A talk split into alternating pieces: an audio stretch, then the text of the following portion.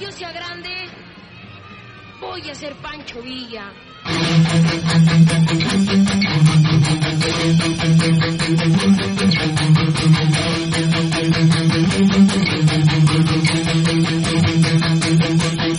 ¿Qué pasó con nuestra revolución?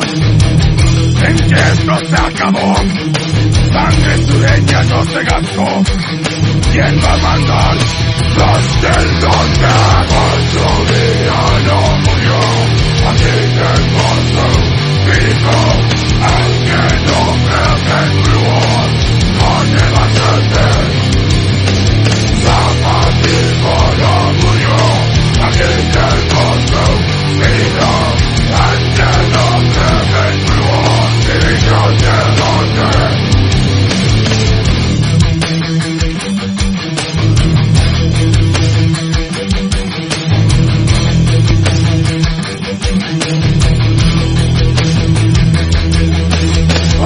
Van a ver nuestra revolución. Están oyendo que esto no se acabó. Sangre sureña nos llamó. Listo, división del norte. Pancho Villa no murió. Así que pasó. Listo, aunque no creo que murió. No te vas a hacer. Zapatismo no murió. Aquí te pasó. Listo, aunque no creo que murió. División del norte. Cuando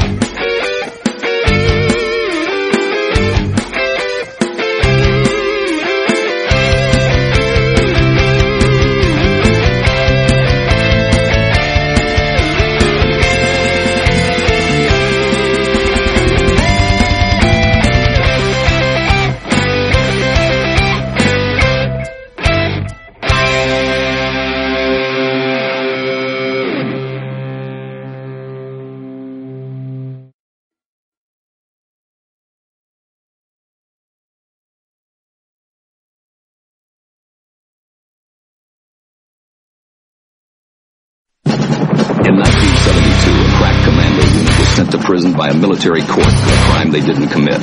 These men promptly escaped from a maximum security stockade to the Los Angeles Underground. Today, still wanted by the government, they survive as soldiers of fortune. If you have a problem, if no one else can help, and if you can find them, maybe you can hire the A-Team.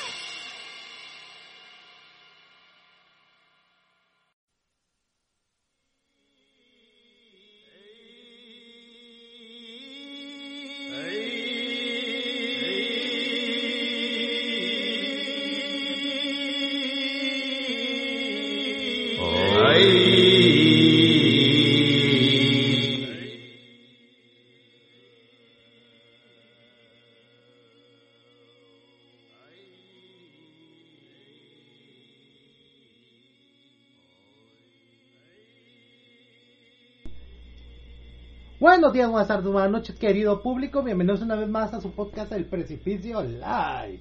O sea, en vivo, como siempre. Aquí estamos. ¿Sí estamos transmitiendo?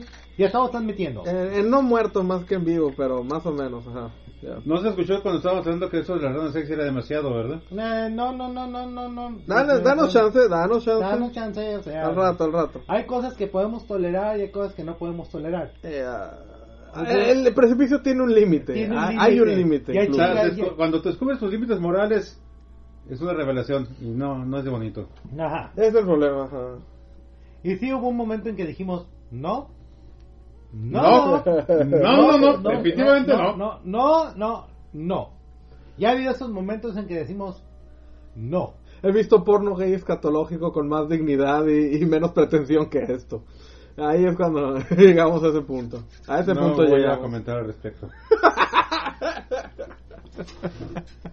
He escuchado de yaoi con más machismo y aún así no mamen, güey. O sea, Bueno, ahí está la de bronce.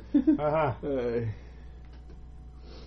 O sea, Si van a preguntar ¿dónde- cómo saben todo eso, Ah, eso es, es, cosa- es cultura general. no. Ah, y una gorra no es de ojos.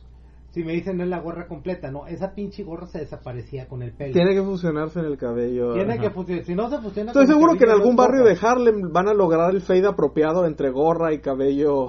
y cabello. Pero no es tan fácil de lograr. Definitivamente Ah, no es tan fácil Y si de tienen lograr. oportunidad, vean Dolemite. La versión de, de, de Eddie Murphy. Ah, Regre- y también vean la original. y vean la original, pero la, la de Dolemite. ¿Se acuerda que alguna vez hizo buenas películas en los 80, el cabrón? Se sacó la verga de transexual de la boca por fin, supongo. Así es. Por fin. Algún día tenía que volver a la Ah, luz. y todo el cine de original de Dolemite lo pueden ver en Tubi. Claro que sí. Gratis. Claro que sí. Hay, hay muy pocas cosas que, que nosotros ah, que nosotros Respaldamos.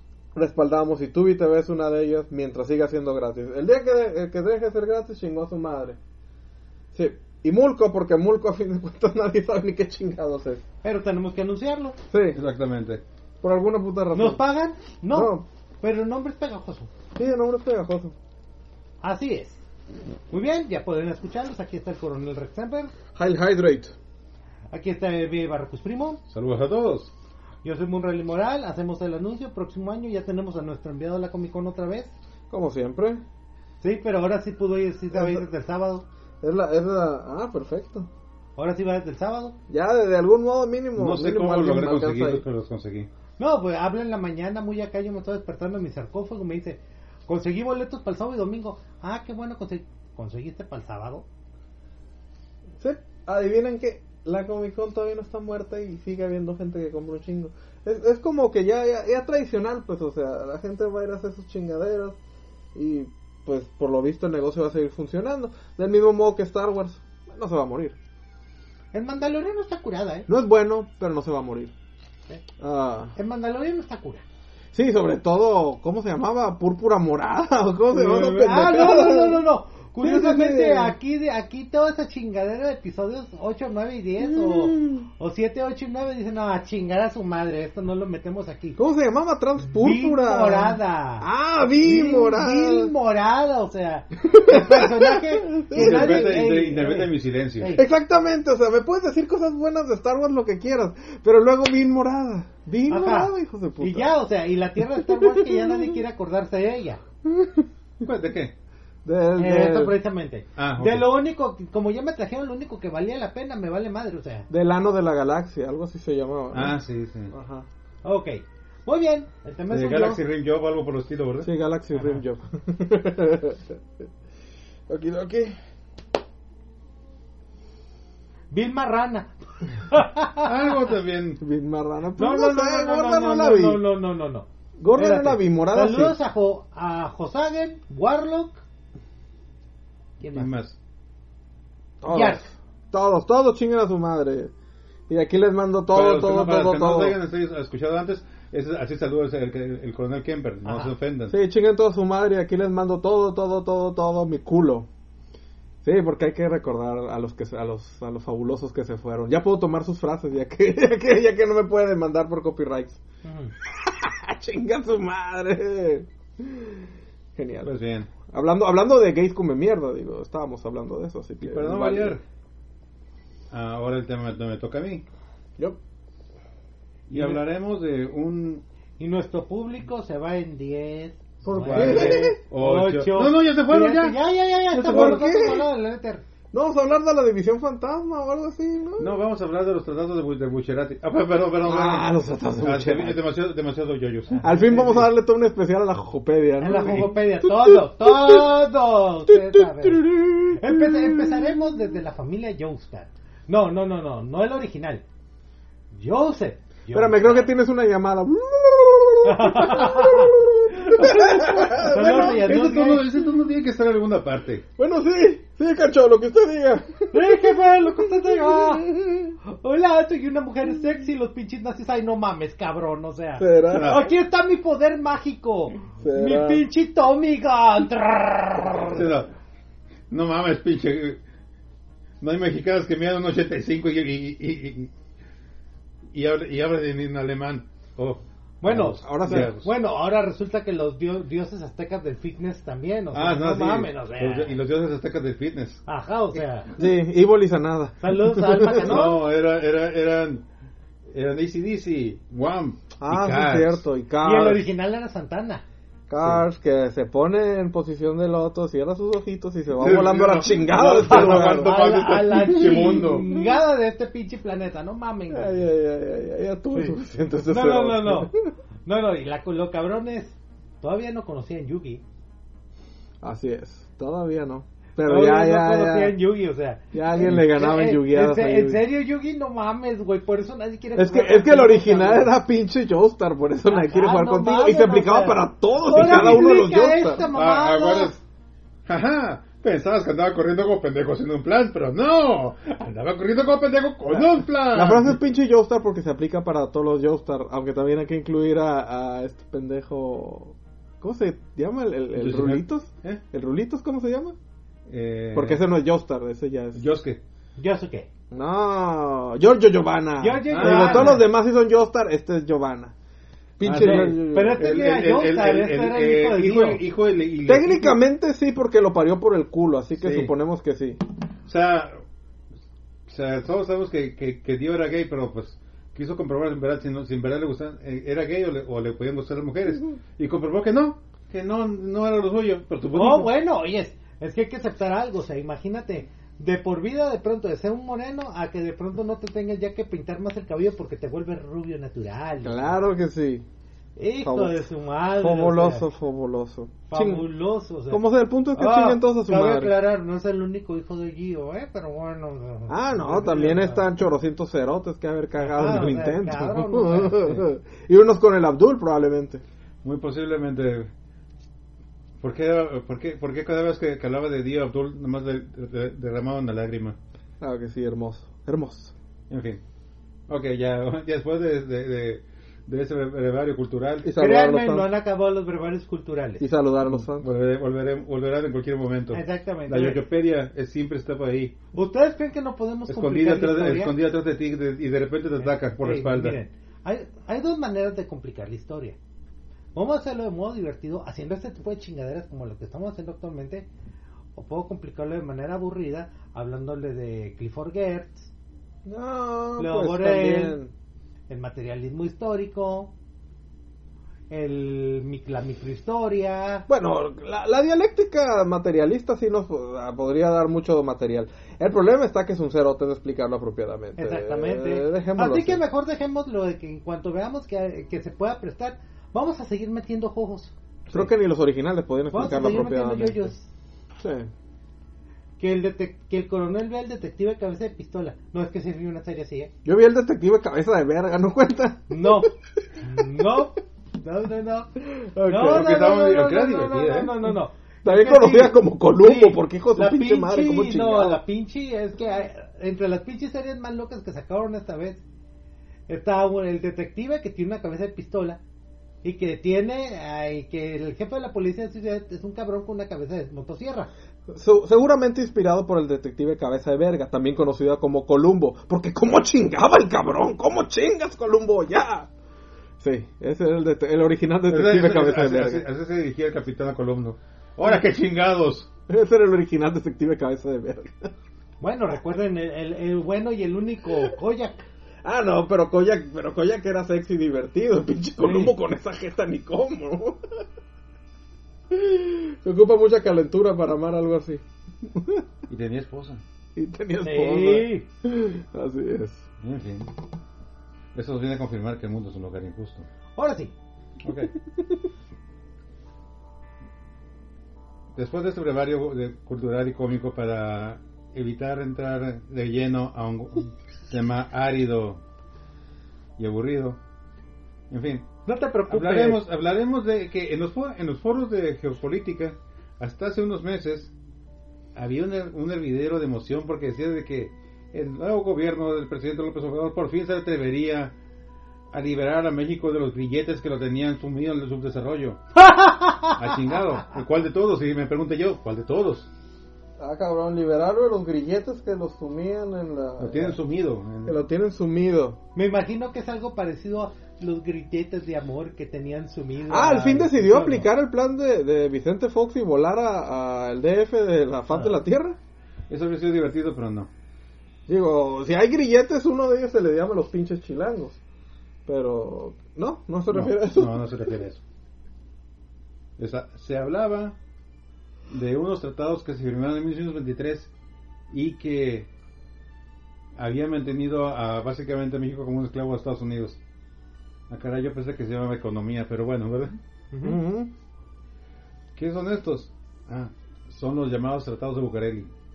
En, en específico, los tratados, la- eh, eh, los anexos secretos de los tratados de Bucareli. Ah, Ok, Ok, empezamos con un poquito de antecedentes. sí, por favor.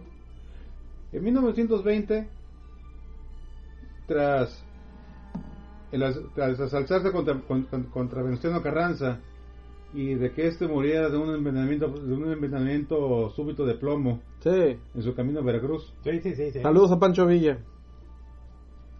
pues Álvaro, Álvaro Obregón subió, al- subió a la presidencia. Más bien tuvo algo que ver Lázaro Cárdenas. Bueno, bueno, no, bueno, todo el equipo, todo el equipo. Todos Todos todo los padres de la Todo- Todo revolución. el mundo, todo quedó entre gente en confianza. Todo el equipo de los padres de la Saludos, revolución. Dode. Saludos. Chinganos madre. Todo el equipo de los padres de la revolución. Pues bien, él subió a la presidencia Y primero se encontró con un pequeño detalle. El gobierno de Estados Unidos, encabezado por el presidente William Warren Harding, le dijo, fíjate que pues nosotros habíamos, nosotros habíamos reconocido a, Carranza y teníamos nuestras diferencias, pero teníamos, eh, teníamos tu reconocimiento. Tú no. Eso de andar, de andar apoyando asesinos que, que nosotros no patrocinamos, no nos cae. Brevario cultural, Warren G. Harding, conocido antes de que los equipos de, pu- de publicidad se encargaran de otra cosa como el presidente más corrupto de los Estados Unidos. Él, y él sí fue... eh, Y él sí era fichita. ¿eh? Él sí fue... no, no, él fue una fichita. Él sí, él sí lo sacaron, ¿no? Él sí lo impicharon. No, bueno, no, no fue, no impiché. Un, un, un infarto de, un infarto causado por el estrés acabó con él antes. Ah, ah, ah, fue el del escándalo de la Copa del Té. Sí. Así es. Ah, no, hombre. No, el tipo era una fichita. Ok, cuando No. Warren G. Harding dice, no queremos jugar con gentes como tú. Wow. Wow, estar, cabrón. Sí. Miren. Ahora bien, la historia querrá decir que Nixon y Trump fueron No, los no, peores no, y bla, bla, bla, pero eso es solo publicidad. no, no, no, no, Warren no, Harding era la verdadera chingadera. Nixon quería poder. Trump, hasta el día de hoy creo que todavía no entiende dónde chingados está. Sí, sí, sí, porque Ajá. también tienes que ser Solo quiere listo. aparecer en la para- tele, solo quiere Solo quiere aparecer. aparecer en la tele. También tienes que ser listo para ser correcto. Harding fue un pinche corrupto bien cabrón. Y que si hubiera terminado su presidencia, muy probablemente hubiera sido el primer presidente juzgado por corrupto. Se dan dos combinaciones. Uno, la prohibición. Yep. Dos, y dos, eh, todos los negocios que hizo al nacionalizar y desnacionalizar la Marina. Sí. ¡Wow! Ah, y tres, un hijo, una hija, un hijo fuera del matrimonio. Eh, pecata Que minuto a en lo largo- comparación que, con... que a lo largo de la historia se demostró que ese fue el, el menor de los problemas. Sí, sí, sí, en comparación Pero- con las chingaderas que... Créeme, o sea, En comparación- o sociales sea, dieron vuelo en ese o momento. sea, hubo corruptos, hubo corruptos, y está Harding. Sí, en comparación con lo que hizo y las ramificaciones que tuvo A- después todo lo que hizo. A Harding lo que lo salva de niveles, lo que lo salvó de colocarlo en el peor, peor presidente de Estados Unidos, que curiosamente tampoco no es Nixon ni es Bush. Nope. Se llama James Buchanan, el peor presidente de Estados Unidos.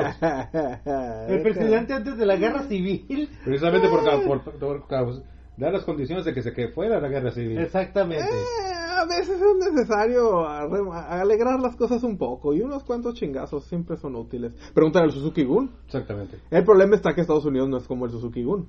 Exactamente.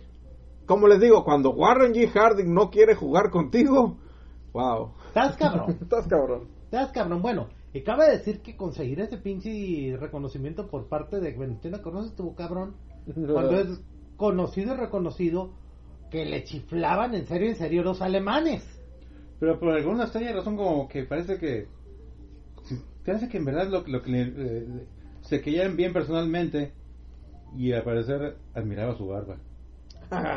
¿Les gustaba el, el tono bíblico de la barba del señor? fabuloso, fabuloso. En fin. Ajá.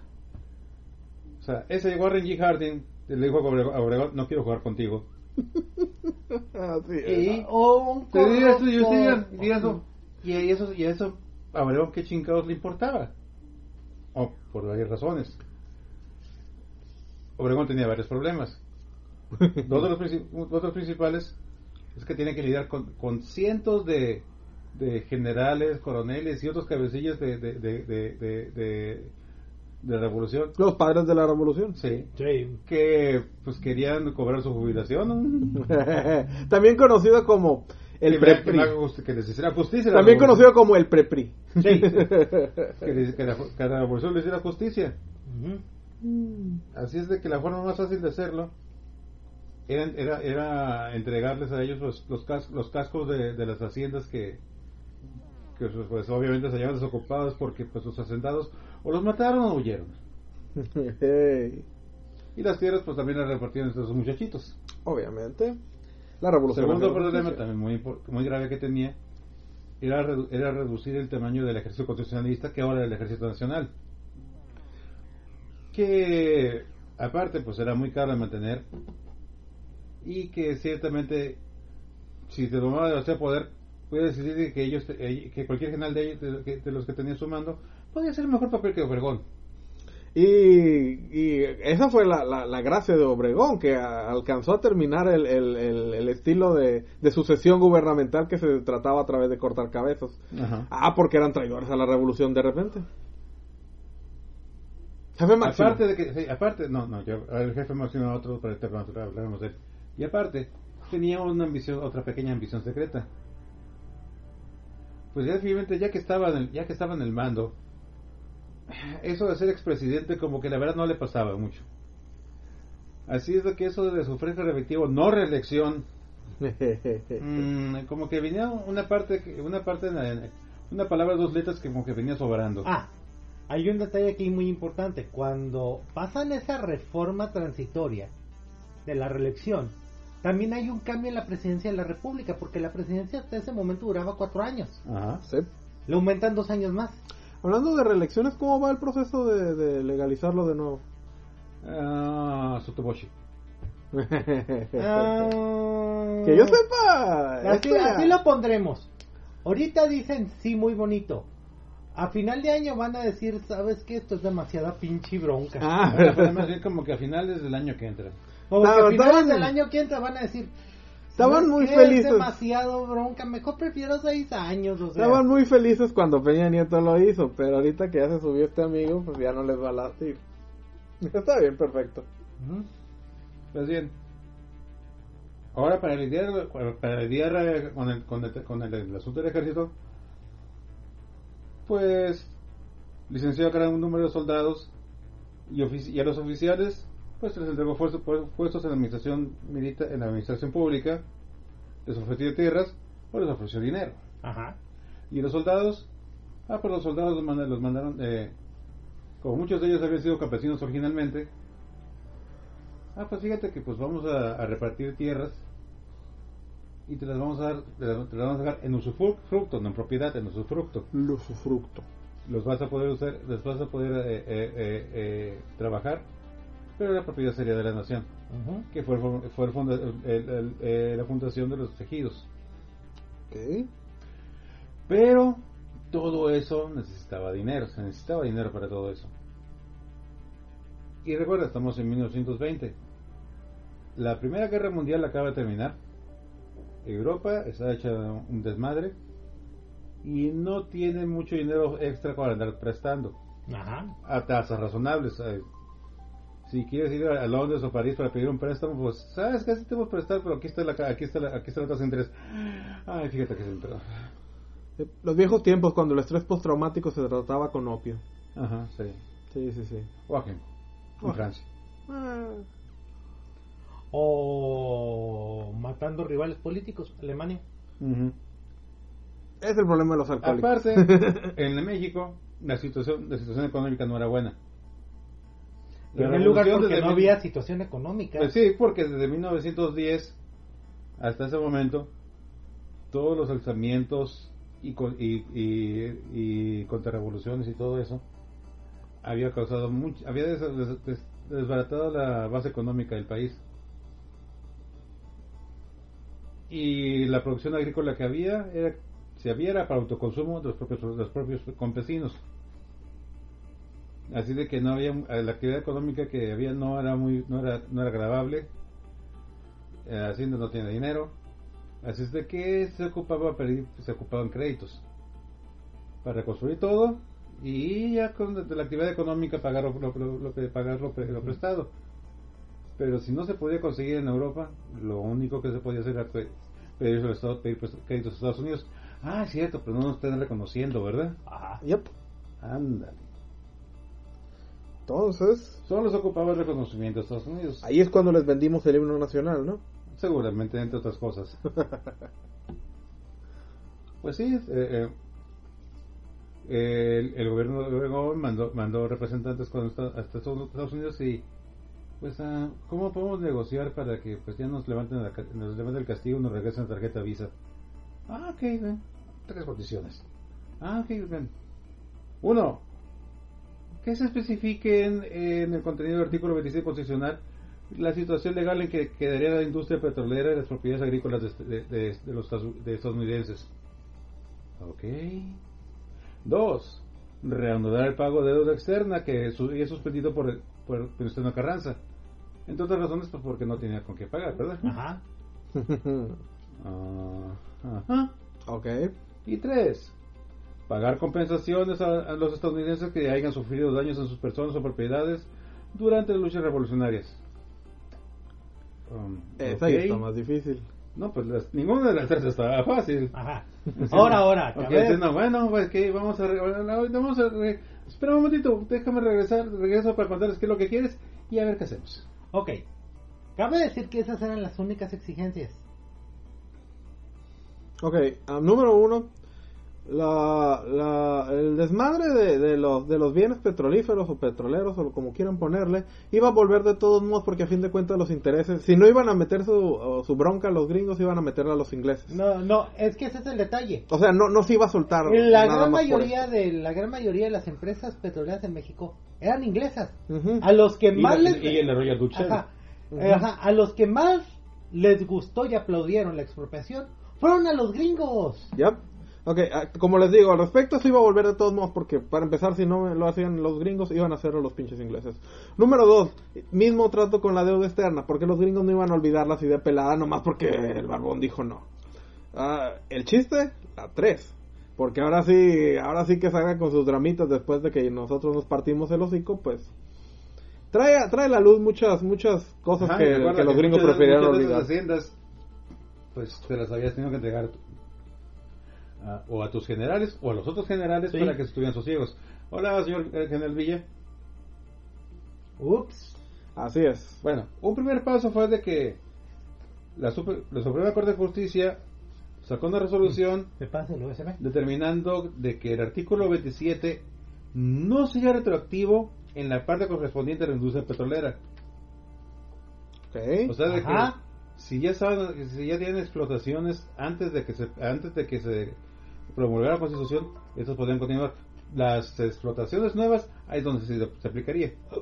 Dígase después de 1917. Ah, ahora, cabe decir, ahí es donde se dan cuenta todos los recovecos legales que tuvo que buscar Lázaro Cárdenas para hacer lo que hizo. Y aún así se la jugó. Y se aún la así jugó. se la jugó. Bien, pudimos haber tenido otra invasión. Sí, O sea, se la jugó y se la jugó cabrón. Ujú. pues bien. Ya que, le ya que le mostraron las condiciones a Obregón, él dijo: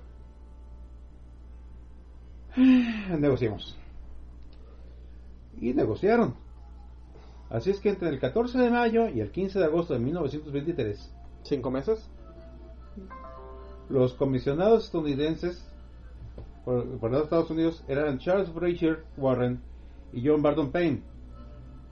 Y los comisionados mexicanos, que eran Ramón Ross y Fernando Gutiérrez Roa, se reunieron en un edificio en la Ciudad de México, en el, en el número 85 de la calle Bucareli, que era un edificio donde, donde el gobierno rentaba oficinas ahí para, para de- a la Secretaría de Relaciones Exteriores Ajá.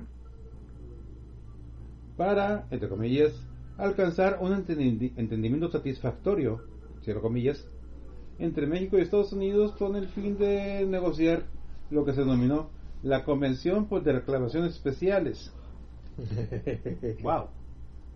Para así que para dar resolución a las quejas de ciudadanos americanos provenientes de los actos revolucionarios sucedidos en México durante el periodo entre el 20 de noviembre de 1910 y el 31 de mayo de 2020, que fue cuando terminó la, la, la, la, la re- la rebel- la rebelión de, de Obregón, el pacto de Agua Prieta. Es por eso que se les pone esa clase Así de que, nombres a las cosas. Ahora, ahora, curiosamente, aquí determinaron que aquí terminaba la eh, para Obregón, aquí terminaba la revolución. Ya después ha sido un tema de, un tema de debate. cuando, Ok, la revolución comenzó el 20, de- el 20 de noviembre de 1910. ¿Cuándo terminó? Ah, pues fíjate. La que, revolución ah, sigue en pie ah, hasta que yo tenga todos mis pinches Sí, réditos. Exactamente. Como, que- como les digo, pero la también... revolución mexicana continúa, se continúan porque mien- mientras continúa el espíritu, bla, bla, bla, bla, bla. Eh, bla. sí, sí, Y sí. todavía La- tengo la- más que la. La respuesta que te dan tus maestros de primaria. Y todavía tengo más dinero que sacarles. Como les digo, así es por eso que las cosas se nombran de ese modo. Porque si todos los, lo mencionáramos como los tratados de la Convención de Aclaraciones Especiales, no suena tan bonito. No, suena muy. Suena más chilo la, con los tratados de Bucareli. Sí. Ah, y por eso se llama así, porque está en, por el edificio donde se fueron tratar. donde Pro tip, pónganle nombres más interesantes a sus pinches tratados, chica. No me- ¿Cómo se llamaban los de Versalles? No me digas que era otra mamada. Ah, porque fueron empresarios. no, no, no, pero por eso me refiero. ¿Cómo se llamaban originalmente los tratados del El artículo tratado, 15, de- el 22? tratado, el tratado definitivo de paz entre, entre el Imperio Alemán y, la- y la Comisión Aliada de bla, bla, bla. Como, Eran como cinco renglones de... no- de- de Ah, cinco- bueno, creo que esa vez fue Resumido, por... resumido Tratado de Versalles. ¿eh? A lo mejor creo que esa vez fue por resumir, para por no tener que decirlo tan largo, como el nombre completo de Kim Jong-un. Ok. Bueno, es que no, en sus títulos, sus títulos completos. O sea, Así el es. nombre completo de Kim Jong-un es Kim Jong-un.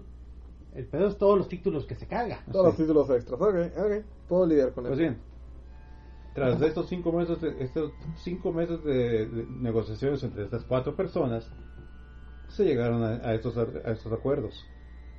Las propiedades agrícolas y las propiedades asto- a estadounidenses se pagarían con bonos y si, y si no, y si no eran mayores a 1.755 hectáreas. Ok. Las propiedades que rebasaran dicha extensión, el pago sería de inmediato y pagadas de contado. Entonces, al respecto al tercer punto, Al respecto a las propiedades, sí. propiedades incautadas durante la revolución.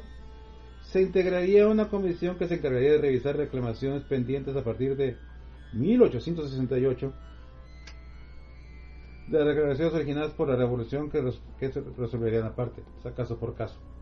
Desde hace 50 años. Sí, o sea, de los, desde que las, eh, desde que Cial estableció su hacienda, mina o pozo petrolero después de entre 1868 y 1910, eso, esos son los que se iban a revisar. Ok. Si eras aventurero y te aventabas, te aventabas a, una, a una aventura comercial en el, México, en el México mitad de la revolución, pues no, pues te jugaste un volado y perdiste, me digo, lo siento. Ciertamente. Ciertamente. Y luego, con relación al petróleo, el artículo 27 no era tan retractivo para los norteamericanos que hubieran adquirido concesiones antes de 1917, Ok. por lo que se les permitiría seguir explotando libremente los hidrocarburos en las concesiones anteriores a 1917. Ok. Suena bien. Digo, ya que queda. se fijaban en los acuerdos que las que las asignaciones a las reclamaciones presentadas se, se debían entregar en- se debían presentar ante la comisión de reclamación en un periodo de dos años y que éstas serían procesadas en un periodo de a partir de cinco años de la, siguientes a la firma del tratado pero un pero Oh, oh. el tratado de Bucareli no tuvo validez ¿por qué? porque el Congreso de Estados Unidos nunca lo nunca lo, lo- lo ratificó Oh. Entre los que les parecía demasiado y los que les parecía muy poco, nunca se pusieron de acuerdo. A ver, a ver, a ver. ¿Significa que nos hemos estado guiando por una falacia? Oh, espérate, espérate, y todavía se pone mejor. Segundo, los tratados de Bucareli no alteraron en nada lo de la deuda externa. No. Eso No. continuó. Eso no se negoció, eso quedó igual. No, no, no, de hecho, pero lo que pasa es de que quedó en lo que se llama un, un pacto de caballeros. Pero era entre entre el gobierno de el gobierno de Estados Unidos y el gobierno de Obregón. No, eso no lo no no obligaba a sus asesores. Lo cual no iba a ser un problema porque lo- el plan de Obregón era era reelegirse Y y reelegir. reelegirse Ajá. y reelegirse y O- reelegirse. O tener sus cuentas títere como los, como los otros bajo el cargo del jefe máximo. No, más bien él quería ser el dueño de todo. Él quería jugar con él. No, lo, lo, sí, lo de los eh, títeres iba a ser Y obviamente, plan B. pero obviamente no to- y aparte en México no todos estaban muy contentos con, no estaban muy contentos con, la- con, con- con lo, lo negociado. Un ejemplo. Adolfo La Huerta, que había sido presidente interino antes de Obregón, entre, había sido presidente entre el asesinato de, de Carranza y la, y la entrega de Obregón. Pues, y, y aparte, en el gabinete de Obregón era el secretario de Hacienda. Ajá. No, no estaba de acuerdo, le parecía que era, una, era un tratado humillante para México. Y ciertamente tampoco, no, no, no, no era, no era de que, te- de que lo estaban tratando, lo estuvieran tratando muy bonito. Bueno, De tomamos la en Huerta cuenta Obre- que- le acusó que Obregón había traicionado a la patria y encabezó un, encabezó un levantamiento. Pero Estados Unidos sí reconoció a Obregón. Ajá. Así es que cuando de la Huerta fue a Estados Unidos a buscar apoyo, dijeron, no, pues fíjate que no. Ya te reconocemos Obregón, estamos muy de acuerdo con él, muy contentos con él. No, no, no, no, no, no, no, no nos interesa.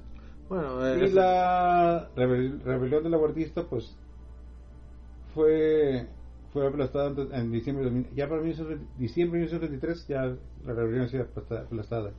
Bueno, tomamos en Nada cuenta... impedía de que Obregón continuara indefinidamente en el poder. Excepto cuando decidió ir a un, a un banquete son- en su honor en un restaurante a las afueras de la Ciudad de México. Y al parecer la comida, le, la comida le cayó de peso porque también sufrió envenenamiento por plomo. ¿Siete disparos? Y de diferentes calibres, Sí. según el... Ah, y, y- y el arma de, de, de asesino solamente, del León Toral, ¿verdad? Sí. Solamente disparó dos veces. Ajá. Ok, ah, parte del libro del arte de la negociación. Tomamos en cuenta que hay de negociaciones a negociaciones. Hay una negociación estilo dos personas tienen, se ponen de acuerdo para lograr el, el caso más favorable para ambos. Está el caso de las negociaciones estilo el precio de la historia, donde a fin de cuentas los que vienen ahí son, son pinches adictos al MED que necesitan sacar dinero para de cualquier modo, entonces están dispuestos a obtener menos del 10% de su valor de lo que están dándole a los pinches de- a los pinches hoods. O están, o, o- o están acompañados con personal de un casino, el cual está discretamente fuera de cámaras, pero diciendo. ¿Dónde está mi dinerito, "Mi dinero, por favor. Ajá, o están las negociaciones estilo, estilo los tratados de Bucareli, donde a fin de cuentas se trataba de ceder o, encargar, o enfrentarse a otra puta invasión de los No, Estados Unidos. que me estoy acordando. Solo me acuerdo una vez de un cabrón que llegó entrando a comprar algo al pinche... Lo han presentado nomás una vez eso. Sí. En el precio de la historia. Un El cabrón... el de las mancuernillas. El de las mancuernillas. Sí, No. pues es famoso porque fue el único que compró algo. Ese, ese cabrón es famoso porque es el único güey que llegó a la tienda no a empeñar, sino a comprar. Ah, como, les, como les digo, ese, era eso otra invasión estadounidense. Así que hay una gran diferencia entre traición a la patria y renegociarse lo más posible antes de que nos la vuelvan a remeter.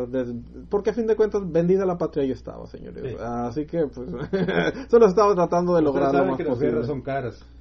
Lo Y si- curioso- y si no tienes dinero, pues se le tienes que pedirle a alguien. Y ese alguien, pues va a venir a cobrar tarde que temprano. Lo curioso Ajá. es que cuántos ven a De la Huerta como un patriota y cuántos lo ven como traidor. ¿Cuántos Es cuestión de eso? ¿Cuántos se acuerdan de la huerta? Hablando de eso, hay gente que no se acuerda de hace seis meses, así que también Sí. chingan a su madre. Hay Pero gente que no se acuerda hace tres semanas. Eso era lo que quería llegar al respecto, chinguen a su madre. Pues bien. ¿Cómo acabaron los tratados de Bucareli? Cuando llegó eh, al gobierno Plutarco Elías Calles, después de la muerte, después de la muerte de, de, de- de- de Obregón. ¿Coincidencias? Mm, lo dudo. Pues tuvo suerte porque pudo haber sido otro títere de Obregón. Bueno, se consideraba que iba a ser un títere de Obregón.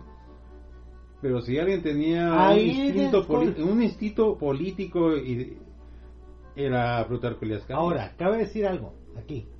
Obregón intenta reelegirse en el 28.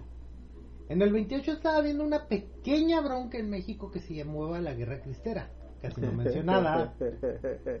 casi no mencionada. Bronca que generó, no Obregón, curiosamente, Plutarco Elías Calles.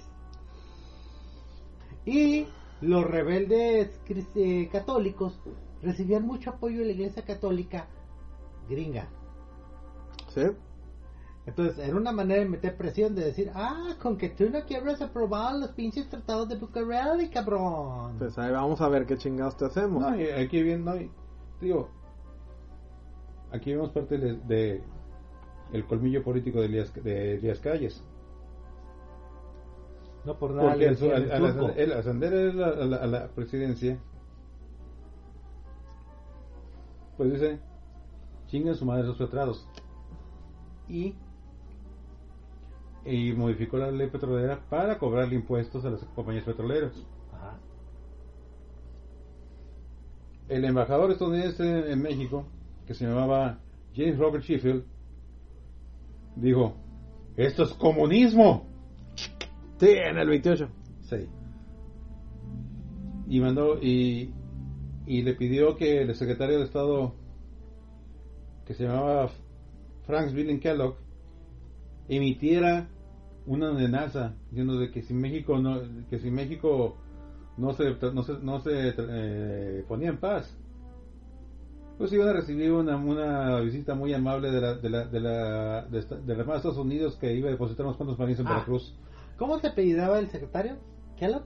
Kellogg Sí. sí sobrino de Sobrino de Sobrino los her- cereal. famosos hermanos Kellogg. Sobrino de los cereales más. La única pinche película, una de las pocas películas donde se ve que Anthony Hopkins sí quiere actuar. O sea, cuando lo dejan, a- cuando él quiere Anthony actuar, Hopkins, ajá, puede actuar, pero al igual que De Niro, Pacino y lo, muchos pero le cabrones. pagan por ser Anthony se Hopkins. ca- Ajá. ajá, se cansó Pero en y esa dijo, "Vamos a película es de las pocas pelada". películas que veo que sí actuó. No actuó de Anthony Hopkins, actuó del cabo del Kellogg. Digo, si hubieran dejado actuar a Hopkins en, en- a- hubieras con- eh, has conocido a Joe Black, él se hubiera comido a la muerte. Ajá. Una vez la muerte vino a hablar conmigo, me lo comí con, me comí sus hígados con, Con con, fabas y, Chianti. con fabas y Chianti. Con habas y Chianti. Ay, Ahora bien, ¿quieres, ¿quieres preguntarme por qué soy Odín? Ahora ya sabes, cabrón. me comí a la puta muerte. Por mamón, por mamón. Ahora. Calles nunca fue comunista. O sea, porque no mames cuando super, la... super terrateniente de que de lo... De hecho, si una facción ganó al final la, la- la Revolución Mexicana, fue la facción de los bandidos. Ajá. Y él era uno de los mayores bandidos de la, de la historia de México. Rancheros legítimos, eh, hijos de la revolución. Por, Eh, más eh, respeto, por favor. Plutarco Yasaya tenía más parecido con Primo de Rivera, el, pa- el original, en, el en, grande, en- en- en- en aspecto político, sí. en el aspecto político, que con el Ducho, con Stalin o con. Y Hitler. comunista no era. Y comunista nunca fue. Bueno, comunismo en el sentido de todo para nosotros, sí. Sí. Comunismo en el sentido de todo para todos, tal vez no. Más bien, todo para el Estado. Ah, yo soy el Estado. Ajá, Exactamente. Así bien, que, ¿qué? sí. Pero, no, habíamos dicho de la habilidad política de, de, de, de- de Díaz Calles, ¿verdad? Ajá. ¿Qué es lo que hace? Establece relaciones diplomáticas con la Unión Soviética Oh. y establece la primera embajada soviética en el continente americano. Muy bonito, muy bonito. Y en el discurso de apertura, el nuevo embajador se le avienta un discurso que dice que ningún país muestra más similitudes con la Unión Soviética que México. no más para chingar, no más para pa' que vean chingar. desde cuándo estamos con esos pinches cambios de ánimo bien cabrón. No, y tomemos en cuenta que muy probablemente esto fue incitado simplemente por meterle picones a Estados Unidos. Sí. Ajá. Meramente. Y, no, y eso. Y luego Porque nos y gusta declarar la mala prensa vida. que el segundo país más bolchevique de la Tierra después de la Unión Soviética era México. Porque nos gusta la pinche mala vida. Nos Sí, gusta sí, la mala sí, vida. o sea, no queremos aceptar nuestra condición de patio trasero. O sea que que lo somos. No, y que, y que no, no, pero recuerda una cosa, es 1935. 28. Bueno, No, ahorita en- ya es en- 35. En, el momento de la, de la Ah, declaración. ok. El poder militar de Estados Unidos estaba muy disminuido. Sí. Y eso decir de que, de, de que lanzarse una guerra de invasión, como que se ocupaban muy buenos motivos, ¿verdad? Ay, Así es de que en vez, en, en vez de mandar a la, a, la- a la Armada de Estados Unidos a Veracruz, lo que se hizo fue instalar una línea telefónica directa entre entre 10 entre 10 calles y el presidente de Estados Unidos. Desde entonces existe esa chingadera. Bueno, tomemos en Mm. cuenta una cosa. Estados Unidos muy pronto aprendió que no todo se iba a ganar a través de balazos. Ajá. Desde, desde, sus, me- desde sus pinches que veres con los otros países de Sudamérica empezó a aprender que no todo se iba a resolver a balazos. Y que a, de a veces hecho. era más productivo resolverlo, hecho, ¿no? no, de hecho, y, si, y si con, pe- y con- si con mini países de, su- de, de Caribe y Sud- y Centroamérica tuvieron tantos problemas, Las si se metían con México no se le iban a acabar. Las, Y- put- las putas filipinas, cuánto sudor y lágrimas les costó. Y aún así Sí. tuvieron que despedirse de ellas. Así es. Y ni nos vayamos a Hawái durante un rato, ¿eh? Kill Jaole. Ajá. El día de matar los jaoles. Así Pero de los que- hicieron y aparte, cantar. Además, el nuevo, entonces el nuevo presidente Calvin Coolidge y sustituyó a Sheffield por otro por otro por otro, enferma- por otro, eh, otro embajador, Dwight Morrow. Ay, ese cabrón, cómo hizo milagros, O ¿eh? sea, que, que era mucho más flexible y que era, y al haber vivido algunos unos años en México conocía cómo cómo, cómo, cómo tratar al- al- al- a los goberna- gobernantes mexicanos. Sobre todo si eran ladrones y rateros como... Ah, como Pelias y compañía. No por nada le decían el turco. Ok, tomémonos un pequeño momento para seguir, para seguir señalando el score general. Número uno, en ningún momento se rediscutió lo de, lo de la deuda externa. En ningún momento se rediscutió. Así que eso todavía solamente sigue. se- se- se- no, de hecho la deuda externa no fue de porque, porque se dio reconocimiento, recibieron créditos Y como poco a poco fueron pagando. Ah, no, sí, pero me refiero al hecho de los lastres históricos que siguen y continúan fregándonos. Y número dos, en ningún momento se habló del genocidio chilango, así que esos dos lastres, esos continúan todavía, independientemente de mo- movidos o no movidos. Chilangos siguen vivos y eh, lo- la deuda externa seguía. Así Nomás es. para mantener No. el score. ¿Y tanto, qué tanto, qué tanto eh, Estados Unidos pudo manejar la situación en México? Que finalmente cuando en 1938 Lázaro Cárdenas nacionaliza el petróleo, Estados Unidos no, di- no- Estados Unidos no, di- no dijo no, no dijo gran no dijo gran cosa. Ah, y cabe decir que las negociaciones que estaban llevando entre Estados Unidos y México las manejaban directamente y en esa época el hijo de Franklin Delano Roosevelt, Yep. lo cual era el equivalente a tener la pinche línea más directa que puedes tener con el gobierno de Estados Unidos. Sí. Así es. Y no vino que sí, personalmente porque sabemos que tiene ciertos problemas de movilidad. Ajá. Ciertamente. Y la Standard Oil ya estaba buscando yacimientos en otros lugares porque chingan a Sí. su madre. Pues bien, de esta forma, los dichosos tratados de Bucareli, pues nada más abren una nota, una, un pie de nota, un pie de nota en, la en las páginas de la historia y digan, ah, oh, interesante, ya, pasa. Pero obviamente esto es México y eso no sería divertido. Y no hay nada que, no hay nada más divertido en México que crear una buena teoría de, con- una buena teoría de conspiración al respecto, ¿verdad? Eh, Eso, eso siempre es divertido. Sí. Las famosas cláusulas secretas Las del cláusulas- tratado de Bucharati, digo Bucareli.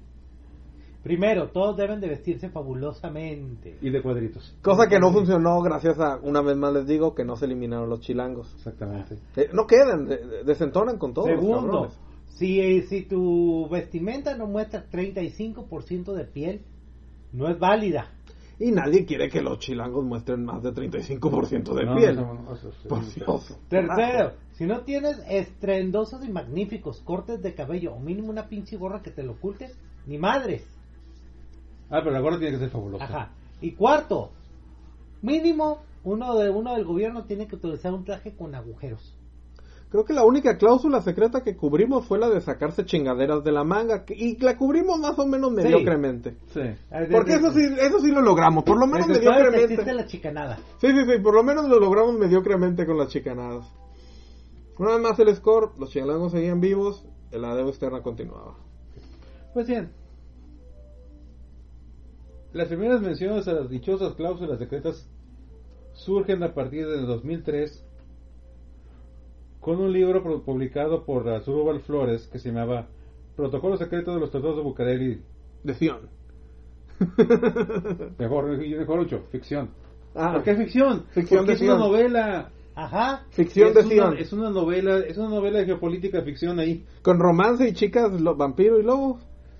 Ah, algo así, si tomamos en cuenta, tomamos en cuenta cómo la CIA y la Mossad habían hecho habían hecho maniobras para presionar al gobierno de México en 1923. La Lo Mossad. cual- lo cual era un poquito, un poquito difícil porque la CIA se creó en 1948 Ok, ah, y, ay, y- y y el hasta Mossad- 40 y hasta 1946 no existía el Estado de Israel. Sí, es lo que iba a decir. La, la CIA se puede decir, ok, el tonto no, no, no se acordó de los tiempos, pero bien podía ser el equivalente en ese entonces de la CIA. El, el, el, el, el interna, el servicio interno de no sé qué. Ok, ahora bien, la Mossad ahí ya se le está jalando porque es, es un servicio de una nación que todavía ni siquiera existía. En lo cual está cabrón. Déjame, y en algún momento se mencionaron los, los, los pinches criptomonedas de casualidad, ¿no? No, no, a no. ser. No, que yo creo que Pues, tuvo tal un- vez no porque en 2003 todavía no había. Si hubiera No. sido en 2013 tal vez sí, sí estarían ahí. Tal vez si hubiera aparecido el, M, el MI-12, encargado de cibercrímenes. Ah, En 1923. Ajá. Me imagino haciendo cibercrímenes con, con calculadora, con abacos. Ajá. Claro que sí, esos, Ah, esos con- sí eran crímenes tecnológicos. Ching, ching. Bueno, bueno, hay que tomar en cuenta que muchas de las eh, eh, organizaciones investi- de investigación criminal se basaron en el en los protocolos de la IRS, así que los contadores eran muy peligrosos, te voy a decir, así que a lo mejor sí con una calculadora. Ok, aclaremos. Esta novela narra... Novela. Novela, aclarando, novela. Ficción de Sion. Ajá. Narra la aparición de, de las minutas secretas de la comisión negociadora que son encontradas por un periodista. Y de hecho, las ponen completas como eh, redacción completa. Aquí Ah. están. Las, la- las cláusulas secretas serían, primera, Las disposiciones del artículo 27 de la Constitución de México, vigente a partir del 1 de mayo de 1917, no el 5 de febrero, el 1 de mayo, ¿eh? Por- Mm. Oh, ya ves, ya ves. Que establecen el dominio directo de la nación sobre el petróleo, no se aplicarán a ciudadanos y a las compañías estadounidenses durante el periodo mínimo de 15 a 25 años, que es el plazo en el que se estima razonable para que las inversiones petroleras estadounidenses se concentren en Venezuela. Ah, ah, lo pone directamente en el tratado, lo pone directamente que se vayan, que las, que las, que las inversiones de petroleras se van a ir a Venezuela. Con Maduro. País que ofrece yacimientos probados, plataformas de explotación y plataformas de explotación más bajo costo, así como un régimen, un régimen legal suficientemente flexible. A ver, a ver, a ver. antes- O sea, están detallando todo eso en un acuerdo general Del, del 20... ¿Qué? Del de 10. 2023. De hecho, en 1923. Ajá. Es que también ya, tenían, ya tomaban en cuenta todo lo de Chávez y eso, pues. Sí. O sea, ah, y recuerda, de quin- la- la- las condiciones iban a ser de 15 a 25 años. ¿Cuándo fue la expropiación petrolera? A los 15 años. A los 15 años. Ah, ¿qué? O sea, ¿Por qué de 15 a 25 años? ¿Por qué no, 20? ¿Por qué no 10 a 20? ¿Por qué no 30 a 30 a 40? ¿Por qué no 50 años? ¿Por qué no ¿Por qué indefinidamente no cada cinco? 99 años, que es el número favorito de los gringos? ¿Por qué no, De, re- de hecho, en los tratados. por, por qué no renegociable cada cinco años indefinidamente? Exactamente. o sea, Digo, ese sería un acuerdo conveniente. Segundo, segunda cláusula. En caso, en, el- en caso de transcurrido el plazo mínimo de 15 a 25 años, que se establezca en la causa, cláusula inmediata anterior, el gobierno mexi- mexicano aplique su nueva legislación petrolera tal como se define en la cláusula que antecede.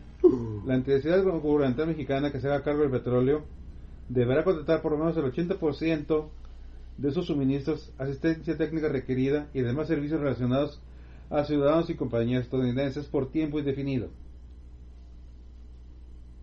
Ok, independientemente de, de- de que el libro sea realidad o no, el score sigue que nadie se ha acordado de eliminar a los chilangos y de la deuda externa. Ajá. What the fuck?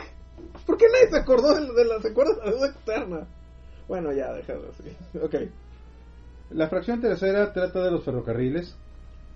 Los ferrocarriles. Ahora vas a meter los ferrocarriles en esto. Sí. Sí. Una, una industria flu- afluyente y, y respetable en estos días, al igual que el, que lo petrolero, ¿verdad? En estos días del 2019. O sea, también eh, eh, la, la cuarta dice que si México decide nacionar los ferrocarriles, pues que no invierta en los ferrocarriles y mejor que cree carreteras. En respectivos, en 1923 tampoco había carreteras en Estados Unidos. Y, y un, que uno de los tratados trata de, de la propiedad de Bujolandia en- a cargo de los de- del- del- del Casi, tranvía, del tranvía. en lugar de los dárselo a los pinches Ca- Casi, caricaturas. casi ponen la compañía de las Indias Orientales. ¡Ah! Entonces, ¿la propiedad de Bujolandia se va a quedar para las caricaturas o se la va a dar a Tranvía Verde? ok, continúa. Los Luego dice que en el quinto fija cómo se deberán pagar las indemnizaciones a las compañías petroleras en caso cuando se haga la, la- la expropiación. Si deciden hacerla entre 15 o 25 años después, Ah, claro que sí. Ajá. a qué porcentajes y todo eso. Saludos al lechero de tu cuadra. ¿Y los porcentajes son exactamente iguales a los que ya habían establecido? ¿Que se establecieron en el 38? No, pues fijaban que las tasas de, las ta- de los rendimientos de los, de los bonos con que se pueden pagar iban a ser del 5%.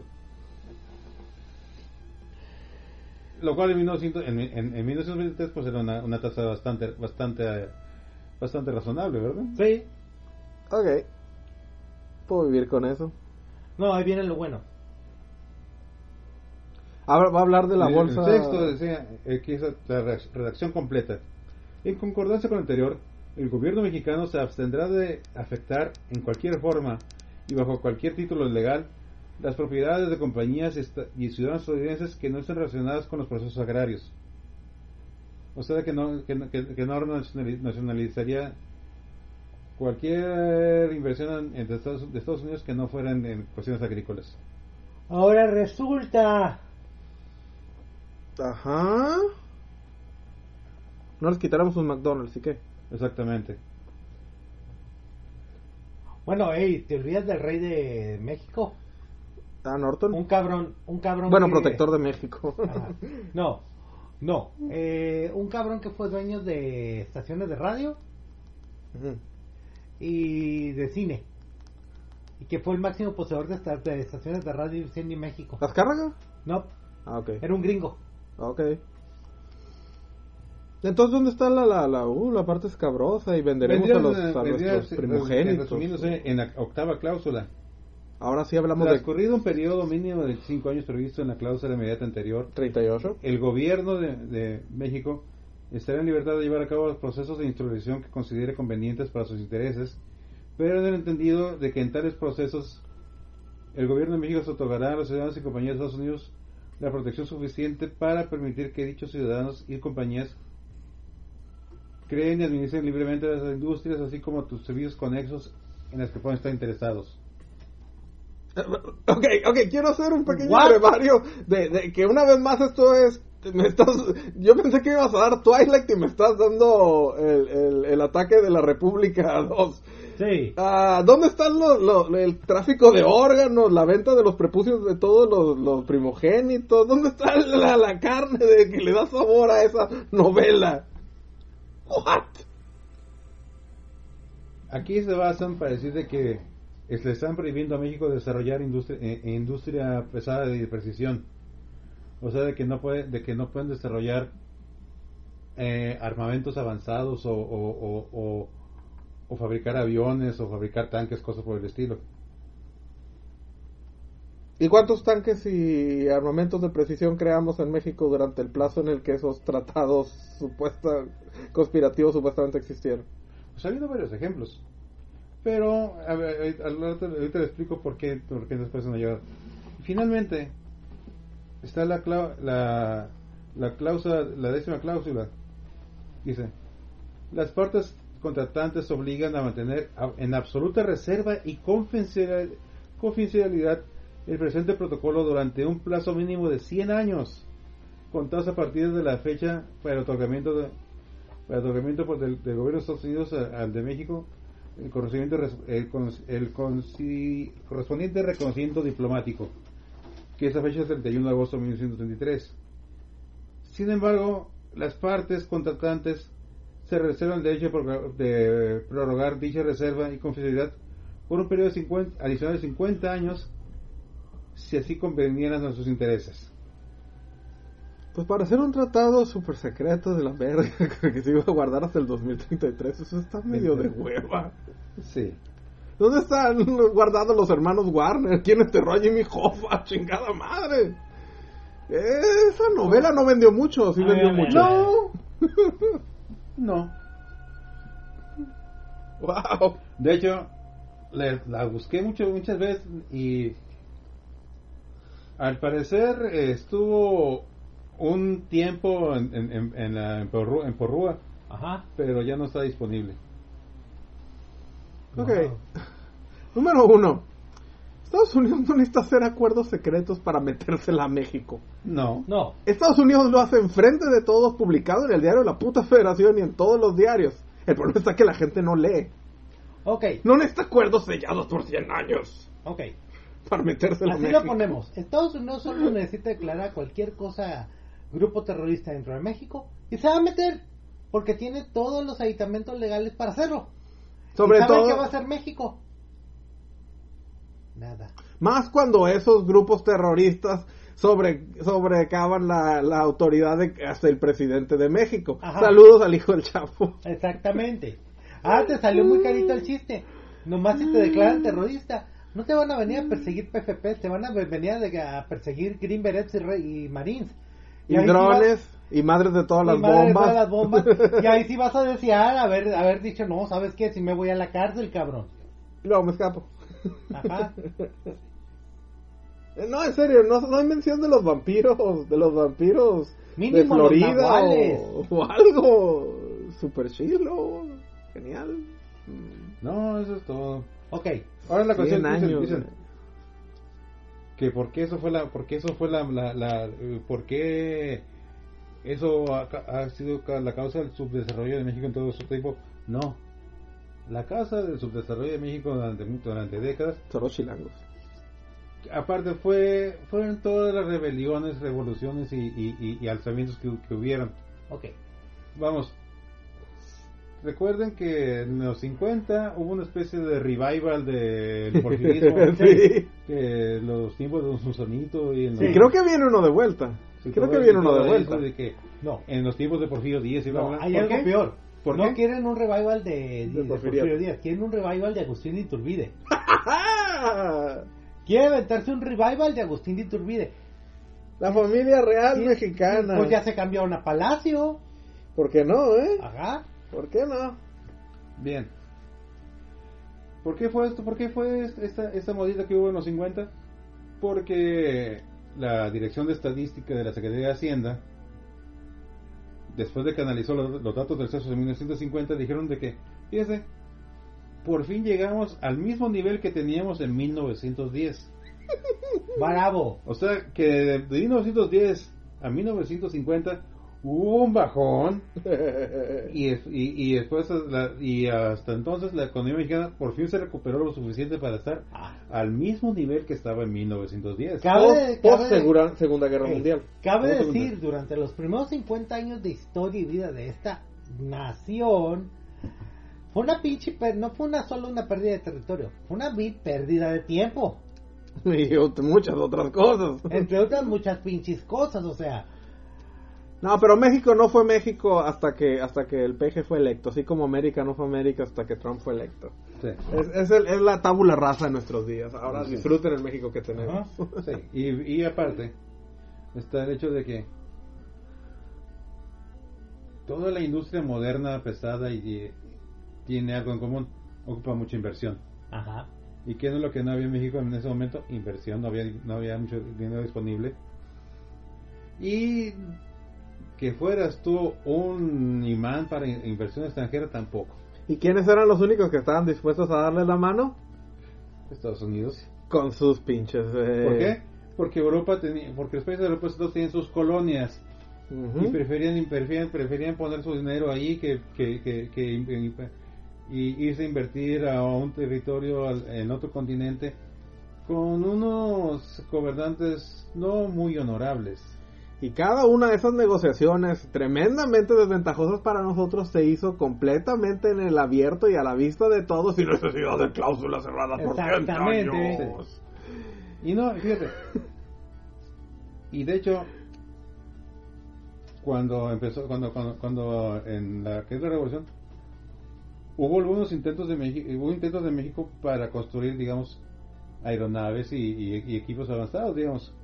Estaban los talleres nacionales de construcción aeronáutica que produjeron varios, varios modelos de aviones. Sí. En total produjeron como unos 120 aviones entre, entre 1917 a dos- 1923, los cuales suenan, suena mucho.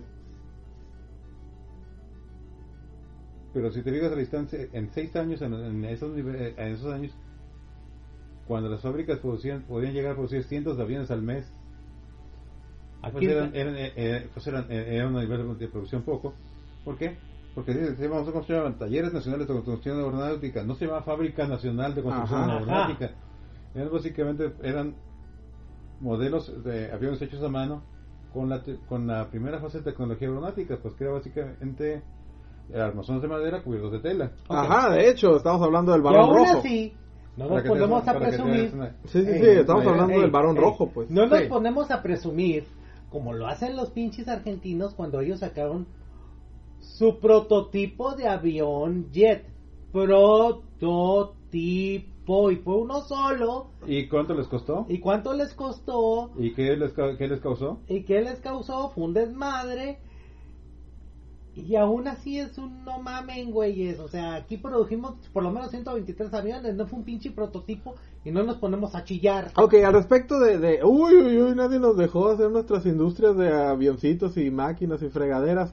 El hecho está que de todas formas nadie quería invertir en creación en México. Porque todos no había- querían no había- invertir. no había base. No había- Ajá, todos querían invertir en producción en México, Sí. en meter sus chanchullos en México y en sacarle los pinches los pinches recursos naturales a México, porque eso era la fase en la que estábamos económicamente. Ahora, hay un detalle muy importante.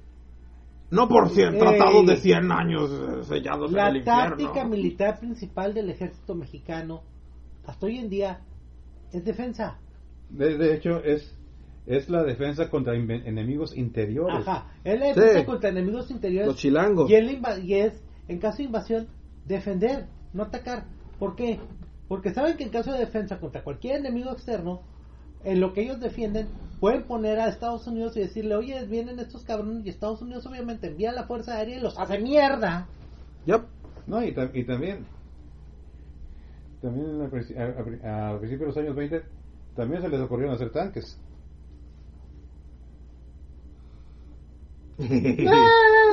¿Por Sí, qué pero, no? obviamente, un- a- un- No, un no, no, es- diseño- esto un jamás diseño- ocurrió. Un diseño, un diseño de los años 20. Impulsados Ajá. por burros. Ajá.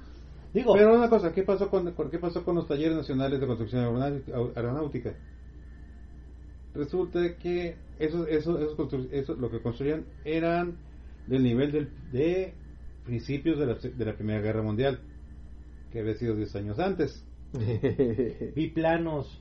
Eh, y estaban entrando a la época, estamos entrando a, a- a la siguiente generación, que todavía eran biplanos, pero ya eran, eran aparatos de construcción de, de armazón metálica, Ajá. de armazón metálica y revestimiento metálico, con motores mucho más potentes, Así es. Ajá. los cuales superaban, eh, los cuales superaban con mucho nivel industrial que había en México. Para empezar, estaban hechos de aluminio. En México Ajá. no había no había fundiciones de aluminio. Y querer, y querer instalar, instalar esa tecnología, pues iba a ser muy caro. Así es de que eh, básicamente están eh, los talleres nacionales de construcción aérea estaban en un callejón sin salida. Ajá. ¿Qué se dieron cuenta? Que sí, era más barato importar aviones que construirlos aquí. Ah, es, es que sí se podía, pero una vez más, se iban a necesitar un montón de dinero, un montón de capital. Y lo único que tenían que hacer los gringos si querían destruir conspiratoriamente la industria aérea mexicana era decir, no les voy a prestar, no voy a les vendo- invertir no en les vendo aluminio, no les vendo aluminio. No necesitas tratados sellados por 100 años conspiratorialmente.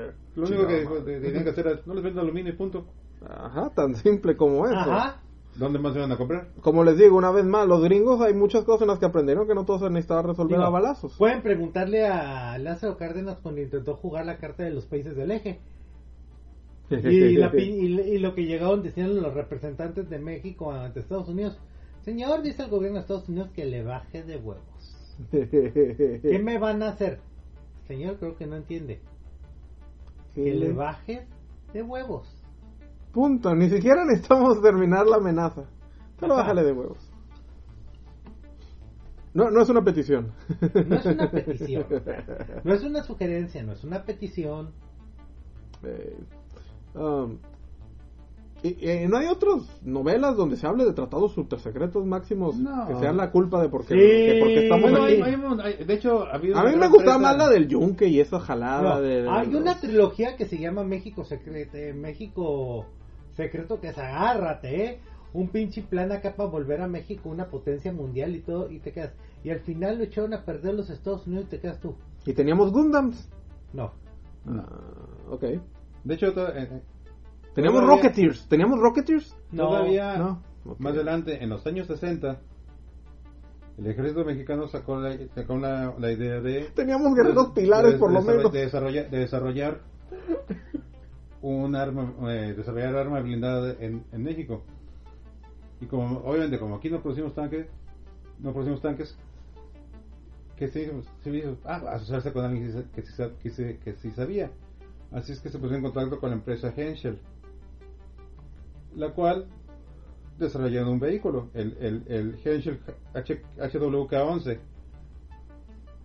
que era un diseño modal, podía ser transporte blindado, podía ser un vehículo de exploración y podía ser tanque ligero. Se iban a producir como 400, eh, 400 unidades en, las en distintas, distintas modalidades. ¿Pero qué crees que pasó? La tradición conspiratoria de los No. tratados de Bucareli secretos. México, México, México eh, obtuvo la, la- tuvo la sede de las Olimpiadas y, y dijo el gobierno, creo que mejor vamos a invertir los fondos en otra cosa. Ok, ¿en Y qué como, año? y como- y como el, el secretario de la Sedena era, era, un, sec- era un general de infantería, dijo, pues sí, Sí. pues no sí". me importa. Ok, ¿en Así qué año apareció la Mondragón? En 1908. Así es. Y fue atacado por, la, por los secretos secretos, los tratados No, secretos de no. No, fue, fue atacado por la Revolución Mexicana. Ajá. De hecho, eso es el- eso es el- Ok, tanquecito. eh, de hecho, A si ver. te fijas, es un vehículo del nivel del, del M111. Ajá.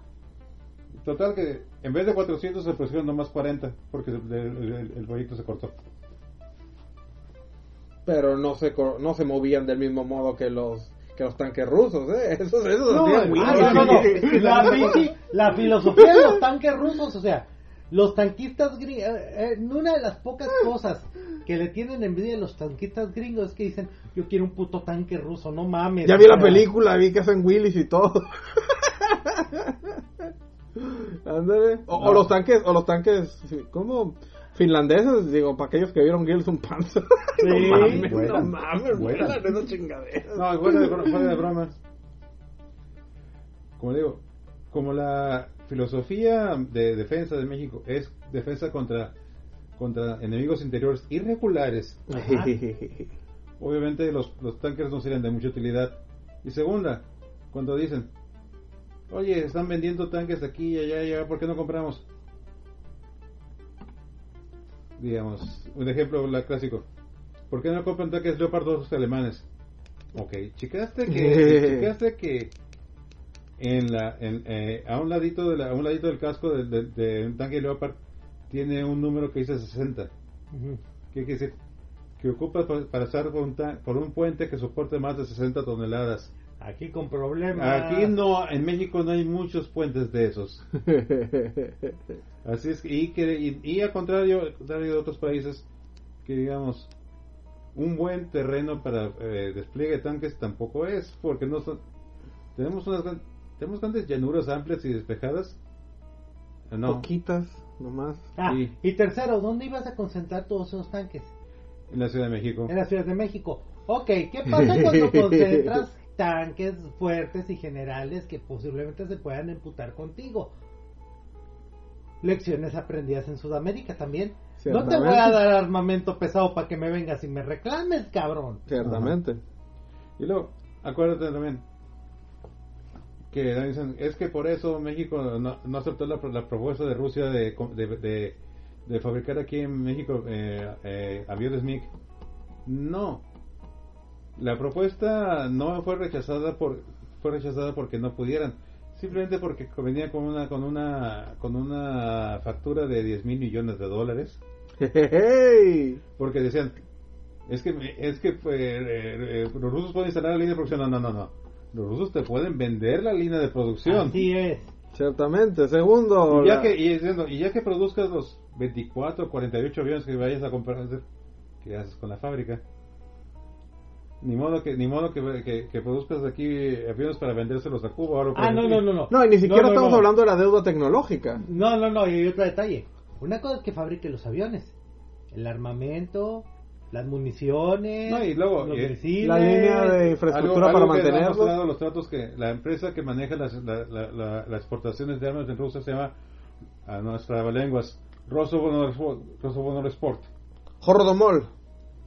Que, madre, que pues. básicamente no es que te venden las cosas te hace leasing Ajá. y los contratos son de que o sea no solamente es de que tengas tus tanques o tus aviones o tus helicópteros también tienes que usarlos un mínimo de horas y usar un mínimo y gastar un mínimo de municiones Ah, aunque, no, aunque, aunque no tengas necesidad, tienes que andar quemando municiones para, para, para, para, para, para poder conservar tus, tus equipos. se vieron capitalistas en los términos, los señores. Oh, oye, una cosa. Rusia actualmente no, es un, re- no son comunistas, son los, los países más, los países más capitalistas que puede haber. Ultracapitalismo. Ajá. Que, sean como- que, que, que los capitalistas sean en, en, en- en vez de corporaciones. Los cuotas de Putin es una cuestión completamente O distinta. sea, hay que decir algo. Todo el mundo empezó a decir, ah, sí, ya Estados Unidos reconoció el nuevo gobierno de Bolivia. Y Rusia también lo reconoció y de pronto todo el mundo se quedó. Eh, business as business. Negocios son negocios. eh, y ya imaginan cómo se, de pronto Maduro y esos y Ortega y Cuba se quedaron así con la cara de paradoja, chaira, chaira, Ajá. chaira, chaira. Ah, de- al respecto, al respecto, queridísimos chairos de, de nuestros días. Número uno, sí, pudo haber pasado dentro del esquema de probabilidades en todos estos, en todos esos 90 años de lo que iba, el- de lo que llevaba este business. En todos esos 90 años pudo haber pasado en algún momento que alguno de los dirigentes se hubiera amarrado sus botas y hubiera dicho ya no queremos más intervención gringa y nosotros ya no nos despenderemos de su dinero y nos dejaremos que nos la sigan metiendo. Y les voy a decir una cosa, en el mejorcísimo de los casos, lo que hubiera tenido Estados Unidos hubiera sido Cuba 2. Y todos ustedes, chairitos fabulosos, odian a Castro. Así que no me salgan con mamadas. Porque hubiera sido muy cabrón para la nación hacerse los orgullosos y necios y quedarse bajo su producción interna, aislados completamente, muy probablemente del resto del puto mundo. No hubiera sido divertido. A ver, número dos. Y a lo mejor si hubiéramos tenido el, geno- el gen- eso sí, eso a lo mejor si hubiéramos tenido el genocidio chilango, porque había que deshacerse de los inútiles. Ahora, número dos. Una cosa es Cuba, con la que comparto 20 kilómetros de frontera, Claro que nadie quiere un, Marítima. los gringos no querían un Cuba 2, obviamente. marina. Y otra cosa es México, con sus 3.500 kilómetros de frontera. No mamen, güey, no que Acéptenlo de una vez. Todos. Todos, y va para todos. México, por siempre y para siempre, es el patio trasero de Estados Unidos. Nosotros proporcionamos la basura que ellos a veces necesitan y ellos nos van a poner orden cuando lo vean don puta madre necesario. Y es un beneficio Ajá. bastante Que ahorita, que ahorita tenemos un importante. cabrón que cree que eso no es posible porque afortunadamente en Estados Unidos hay otro güey que está en su pinche papel mamuco. Eso no importa. Eh, va a haber un momento en que el orden natural de las cosas se vuelva y cuando vuelve una de las una de las cosas que van a decir es ¿Por qué chingados tengo tanta basura en mi patio trasero cuando la basura siempre debe estar limitada a cierto caso? De vez en cuando hay que darle su rastradita, su, Exactamente. su rastradita al, al- al terrenito. Exactamente. Como les digo, yo no tengo ningún problema en que se hubieran puesto sus botas y hubiera- esto se hubiera convertido en Cuba 2. Pero tienen sus problemas. Número uno, el orgullo no da de qué comer. Probablemente seríamos 10% o 5% de la población que somos actualmente. Número dos, al igual que como se probó con Cuba, no es sostenible. Así que ahorita también ya hubiéramos tronado y se- estaríamos planeando lo- la- los planes de O seríamos, Disneylandia. o seríamos México del Norte y el Gran México del Sur. Ajá, y terminaríamos lentamente otra vez. Ahora sí, ahora sí ya ni siquiera habría un patio que comprar porque ahora sí un terreno baldío con todo lo que le podrían sacar de jugo sí sería atractivo para ellos. Ajá. Sobre todo después de que eliminamos a los chilangos. Porque el genocidio chilango sí hubiera pasado. Y luego, aparte, si te fijas, sí, en términos prácticos, México, México desde 1942 es aliado de Estados Unidos Ajá. en cuestiones militares.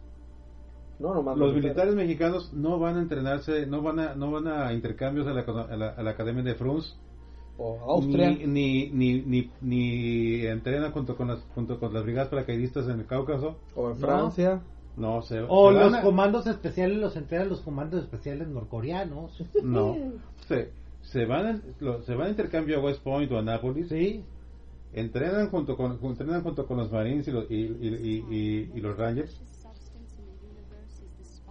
Y, otra- y, tampoco, vamos, de repente no le gusta, imaginas que Rusia le, le vende equipo avanzado a Estados Unidos, de, de- eh, de- a México, y en un ejercicio con Estados, un ejercicio de rutina que los hace con Estados Unidos, un manual de operaciones se les olvida, se les olvida de por ahí, Uh, sí, sobre todo los Estados Unidos. que no, Ah. que- no creo que les interese, ¿verdad? Ah, y al respecto de construir mix en, est- eh, en México. Una cosa es que la, la infraestructura se pudiera comprar, otra cosa es la deuda tecnológica, porque si los MIGs tenían problemas de manufactura, los MIGs mexicanos no se levantarían No, del no, puto no. suelo. No, así lo pongo. Están fabricando Kalashnikovs en Venezuela. Y créanme que esas Kalashnikovs han de tener las triples pruebas de calidad que las demás. No, no deja eso. Los Kalashnikov venezolanos son los únicos Kalashnikov del mundo que tienen problemas Ajá. de funcionamiento. Estamos creando estamos hablando que, que- estamos hablando de, de un rifle que los han encontrado los han encontrado un, eh, hundidos en lodo, los sacan, los sacuden y dispara. Sí. Excepto los venezolanos. Excepto los venezolanos que parece que sí tienen esos se O sea, tercer esa, esa chingadera funciona en todos los terrenos, excepto los venezolanos. En en conclusión, eh, la, la fábrica de mix mexicanos. ¿Estamos produciendo, eh, cómo van las cosas? ¿Estamos produciendo aviones de combate o estamos produciendo bombas que en cuanto las enciendes explotan? Si es lo segundo, nos está yendo bien. De otro modo, no. No, y luego, se podría desarrollar un, un jet de combate de cuarta generación en México.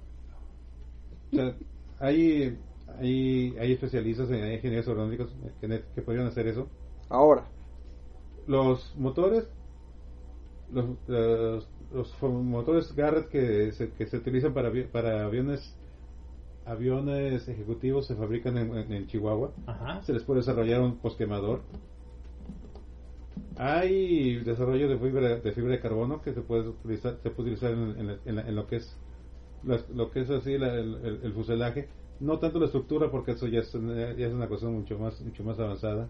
y estamos hablando de actualmente. Ajá. Cuando ya estamos en podría- una fase económica distinta. Ahora, y se, se podrían mandar a encargar a, a Israel que te, que te desarrolle que te desarrolle la, la, la, la- lo que es la electrónica de la cabina y el radar Apoyados por ¿Qué la es, lo que, le- qué es lo que qué es lo que digamos Corea ha hecho con, su- con sus jets así es. Apoyados por la Mossad, supongo. Ah, entre otras cosas Ah, Otra vez. y por cierto y por cierto si se lo pides a Israel te puede hacer que te dispare cual- eh, eh, que te dispare armas de, que- de cualquier parte del mundo Porque pues. Todo eso nada más, toma en cuenta que todo eso implicaría destinar unos 10, 15 mil millones de dólares durante unos 12 o 15 años. Y que durante todo ese tiempo mucha gente preguntar- se preguntaría aquí, ¿y si ese dinero mejor no lo gastamos en... en- ¿El aeropuerto? en- en- o en salud o en educación? O en las chingaderas que siempre me lo gasto, que es chingaderas. Exactamente. El tercer en vez, en vez- en vez- en vez- en vez de, de- de- de destinar tanto dinero Ahora. a unos aviones que solo vamos a verlos en los desfiles. Ahora, ahí va. Que, que espérate, en el fondo la- todo el mundo nomás los quiere ver en desfiles. Ajá. Los Ángeles Verdes. Ahora, ahí les va. ¿Por qué jets de combate no en México? ¿Por qué Sudamérica y Centroamérica sí los tienen? Porque México, a diferencia de Centroamérica y Sudamérica, no se quiere pelear con ninguno de sus vecinos. No deja eso. Es que tenemos el problema de que no tenemos enemigos. Ajá. O sea, no Externos. se- Externos. No se, no se va a pelear con ninguno de sus vecinos porque no ha buscado broncas con ninguno de sus vecinos. Que durante todo el pinche puto siglo XIX hicimos, le, hicimos la vida de cuadritos a Guatemala. Otra chingadera, ¿no? Y Pero- nadie lo consideró y- un conflicto. Y nadie lo consideró un... Bueno, los guatemaltecos sí. Ellos sí, pero Ellos me sí. refiero a, No, la, a no, la- no. a la geopolítica. Pero por ejemplo, a nadie le importó. ¿Por qué está lleno de jets de combate de última o penúltima generación Sudamérica? Porque todos se caen de madre. Pueden Porque hablar. tienen, porque ellos, ellos, sí, ellos sí se consideran enemigos entre Ajá, ellos. o sea, pueden caerse porque Chile no le cae a Argentina, Sí. Argentina no le cae a Uruguay, Uruguay no le cae a Paraguay, Y Paraguay tiene de- bronca con todos, Sí, Bolivia- eh, eh, Bolivia- Bolivia, Bolivia quiere tiene- su pinche salida al mar a putazo. Y ni hablemos de Colombia. Ecuador ni se diga, no me tocó nada, quiero, quiero algo carajos. Y ni hablemos de Colombia. Colombia. Recuerda que en los 40 Perú casi le quitó la mitad del territorio, del territorio a. Ecuador. ¿Para qué me meto con Perú? Tiene bronca con sus vecinos. Colombia ni se diga. Las Guyanas, pues eso es un pinche milagrito porque cada uno es europea. Ven, Venez- bueno, ¿para qué me voy a Venezuela? Y no me voy que todo todavía ven, ven de reojo con mal visto a Brasil. Y Ah. Brasil ve con mal visto a sus vecinos cercanos, que es Argentina, Paraguay, Uruguay, pues, Venezuela. ¿Le continúo? Sí, sí, sí. No, y la envidia en en Sudamérica, la envidia es de que por Brasil le tocó, todo le salió gratis. Ajá. Porque en ciertos niveles todo le salió gratis. Exactamente. O sea, pues ya pueden imaginarse por qué allá sí hay aviones de combate. No es por querer demostrar que son chingones, porque hay tanques de guerra grandes, no Porque porque demostrar que todos, sino porque se están viendo de reojo entre todos. Y no me voy a Centroamérica, que está peor la cosa. Si hay peleado en una guerra por un pinche partido de fútbol. Lindo, así, es de- lindo. así de que los que dicen, ¿y por qué México no tiene tanques? ¿Por qué México no tiene aviones de combate? Bueno, Tenemos recientes, unos cuantos. recientes, recientes. Ah, eh, que se han comprado unos cuantos se han comprado. Pero. En, en los 70 cuando vino el boom petrolero, eh, López, el presidente López Portillo dijo, ah, tengo que proteger mi tesoro. Ocupa- ocupamos fuerza aérea. Entonces fue y, y- y inve- investigó con, con Israel y cuánto costaban los aviones, los aviones Kafir. Y se iba a hacer el trato. Cuando salió la, la General Electric, este, chicos, yo los avio- los motores de los Kafir se los vendía a Israel a precio especial porque eran para él, no para que los estuvieran revendiendo. Ajá. Si los quieres revender, tienes que venderlos a precio, en motores a precio de mercado. Y sí salían más caros. Ups. Entonces, ¿qué hicieron? Plan B, compraron los F5. Que Ahora. iban a ser 24 con opción para otros 24. Pero, ¿qué pasó? Tronó la crisis en el 82 y nos compraron 12. Y esos 12 continúan aquí. Bueno, 12 perdieron en, en los, en los 90 con la época de Cedillo un accidente. Quedan 10. Y de los 10, en el momento hay 4 en operación porque no, no han gastado Holodomor. en mantenimiento de los Seamos no han, man- prácticos. no han no han gastado en mantenimiento de los, de, de los otros. Seamos prácticos, seamos prácticos. ¿Por qué aviones de combate? ¿Por qué no mejor una flotilla de apaches? Sí. Sería más práctico. Tenemos, tenemos helicópteros de combate. Sí, pero No pues, son unos cuantos. o ¿no? sea, pero a comprar helicópteros de combate son más baratos de mantener. siempre, siempre podemos pegarle Para un la M- utilidad del ejército mexicano creo que serían más prácticos. siempre más podemos útiles. pegarle un M60 a los helicópteros, Ey. estilo Rambo. Ey, y llegarle de pronto al pinche, eh, llegar a Sinaloa de pronto con cinco apaches. A ver, hijos de puta, a ver, hijos de puta, a ver qué pedo. Vas a ver que los pinches narcos. Oye, Ya me cagué. oye, acuérdate nada más, aquella escena del. aquella de que en un Black Hawk dispararon nomás por un ratito la- las minigun que tiene, ¿Y qué pasó? todo el mundo se cagó. Ajá.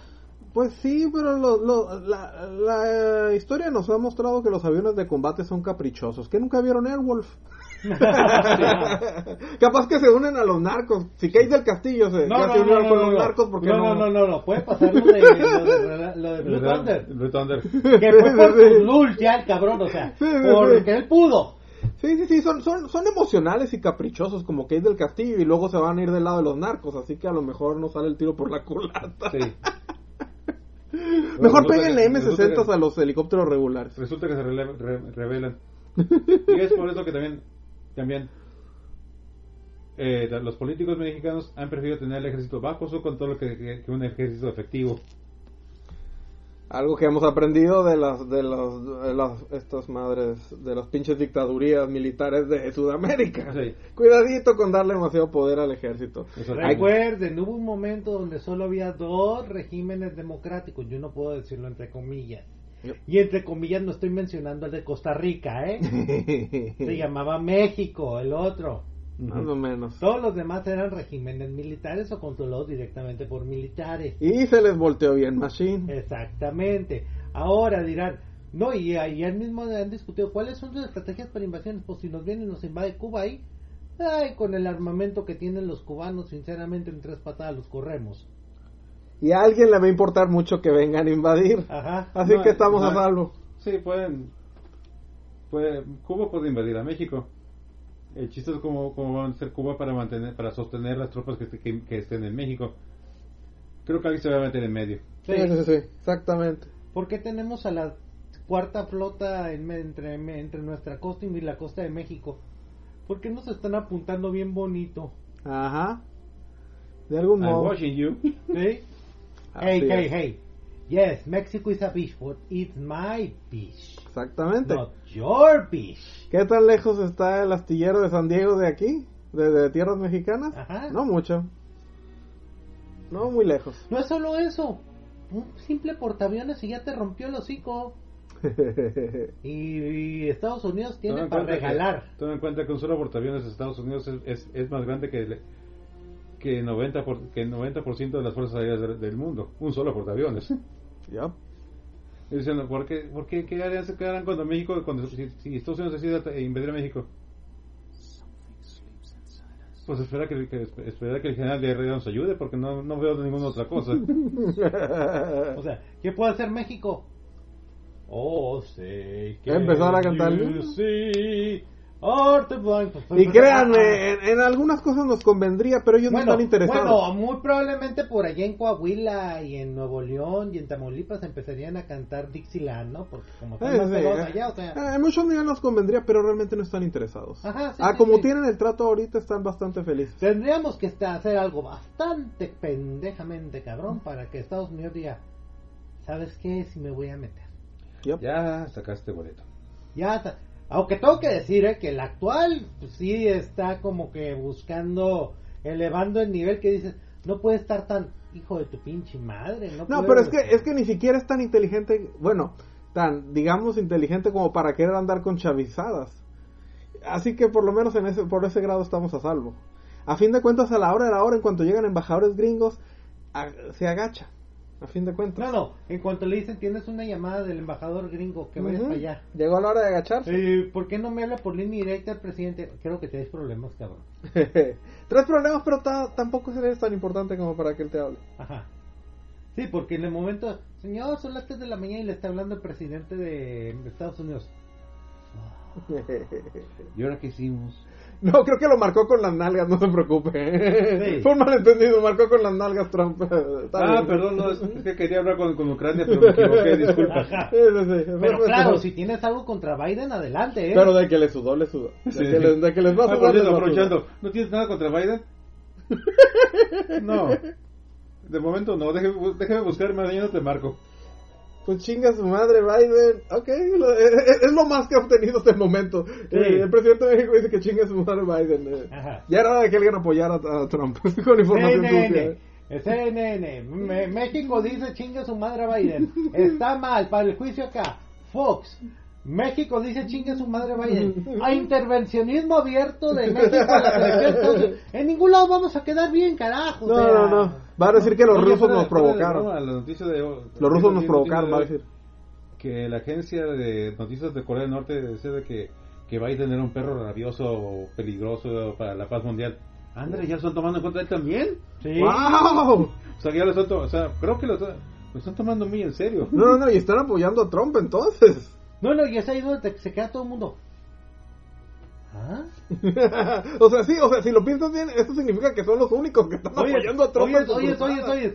No, no. Están es- apoyando a Trump en su Es la cruzada. campaña zombie más exitosa que he visto. Sí. Porque eso se puede traducir en la campaña de Biden, una campaña zombie. Yo no he dicho nada, todos los demás dicen, habla por mí. O sea, nunca había visto un cabrón que... ¿Cuántos, cuántos llevamos gastado en campaña? Mm, como dos millones de dólares. Oye, pero tenemos 100. Sí, pero todos los demás están hablando de usted, o sea... ya estamos más impresos que todos. O sea, estamos llevando un juicio de impeachment donde de cada 10 palabras, 5 tienen que ver con usted o con su hijo, señor. En total. Es que no se ocupa, yendo, no se ocupan de acuerdos secretos para para limitar el crecimiento de México. Nos pasamos solitos. Ya, menos si no metes vampiros y Ajá. sacrificios Ajá. humanos en eso. o sea, No hay ¿qué clase de- nahuales, no hay nada espectacular. sí, sí, mínimo, mete, ajá. No había el romance entre una niña lobo y un hombre y un hombre leprechaun o algo así en eso, algo de para darle sabor a esa cosa. No, Porque- de- de- como te digo, como te digo. Ahora también eso viene mucho de que es más fácil decir, pinches gringos, ustedes son la culpa de, tienen la culpa de todo. A decir de que, en neta sí la regamos en el pasado, ¿verdad? Eh, la culpa siempre va a ser de alguien más, siempre va a ser de alguien más aquí en México. Por eso, por eso no se ha aprobado el genocidio chilango. Y por chilangos me refiero a un área enorme de México. Si no es que Ah, total. Ya, sab- ya sabemos que usted siempre está de acuerdo con las soluciones radicales. Ey, ey, ey, ey, Fox dijo, le, resol- le resolveré todo a México en 15 minutos. ¿Por qué? Porque él creía que el presidente iba a tener acceso al arsenal nuclear. Vuelas a México del mapa, México ya no tiene Hay ningún problema. dicen, ¿Por qué México no desarrolla armas nucleares? ¿En serio, muchacho? ¿En Déjame serio? ver, déjame ver. España lo intentó, y digo lo intentó, amenazó, solo Henry Kissinger se les quedó mirando. Y el siguiente resultado es el que iba a ser el sucesor directo de, de Franco, salió volando por los cielos de Madrid. no, Literalmente, ¿eh? ¿quieres, Literalmente. ¿quieres un- un- una buena novela mexicana de conspiraciones gubernamentales? di que en realidad las Lagunas Verdes sí explotó y está cubierta en cemento y lo hemos escondido todo este puto tiempo. Porque también tuvimos acceso a plantas nucleares y wow, que vaya que tuvimos suerte al respecto.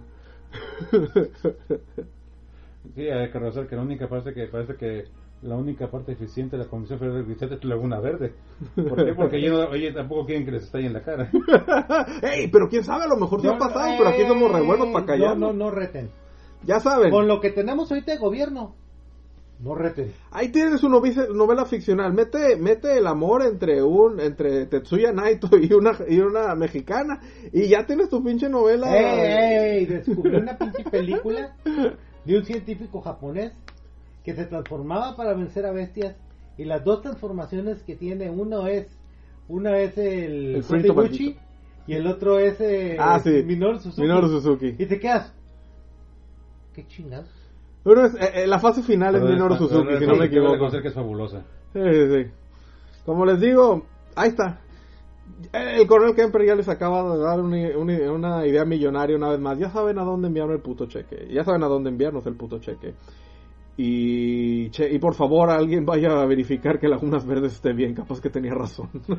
Ah, pero de preferencia una foto por satélite. para que no, se No, no, no, no, no, no, es que sabes que eso va a ser como lo que como lo quieren pintar los los rusos, que están diciendo los rusos ahorita para librarse de toda su pinche bronca. Fue la CIA.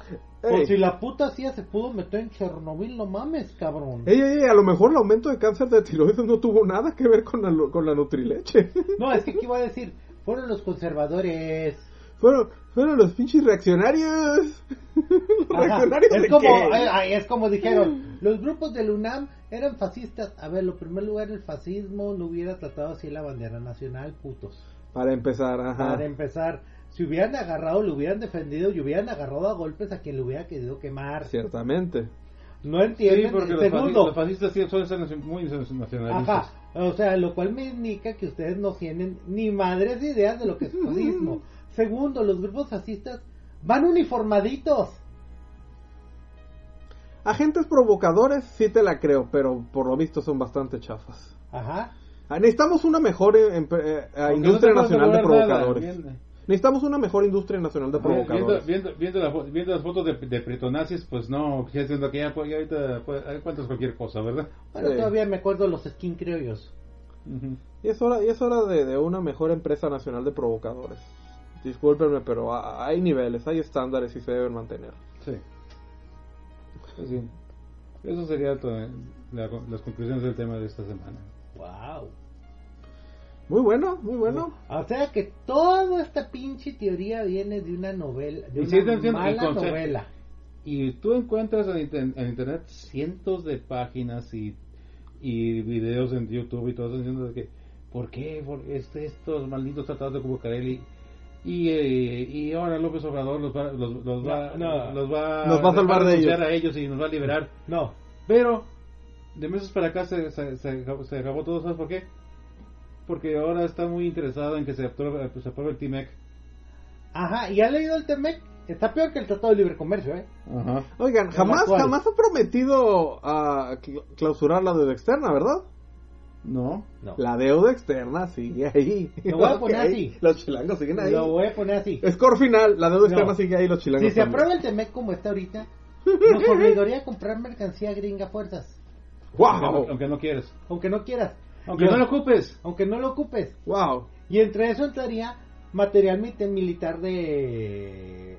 De grado alto. Ajá. Ah, bueno. Al fin algo, algo, Aunque no lo ocupes. Al fin algo bueno al respecto. Lo cual nos daría una cosa. Narcos mejores armados. O nos van a, o nos van a vender un chingo de, de cenas listas para comer de los 40. es material militar. Sí. Es material militar. Nos van a vender un montón de chingaderas que le Bueno, cobran el surplus. Viendo, viendo las- los videos que, que hemos visto, está mejor que la, que, que la sopa de vaso con lata de atún que les dan ahora. Y los cigarros. No, no, no, Los no. cigarros. Ya están fabricando de estas militares, raciones militares. Pues ya. Así. Pero es una curada a ver cuando las abren, o sea. Ay, ¿qué qué es esto? Galletas María. Eh, ¡Ey, ey, ey, ey! Son, son, son calóricos, son calóricos, definitivamente Sí, sí, sí. son calóricos. Y los cigarros, sí, los cigarros. Oh, no, no, no.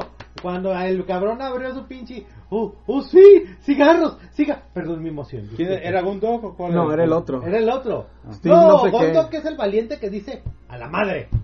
Ajá. Carne misteriosa de Kazajstán, dentro.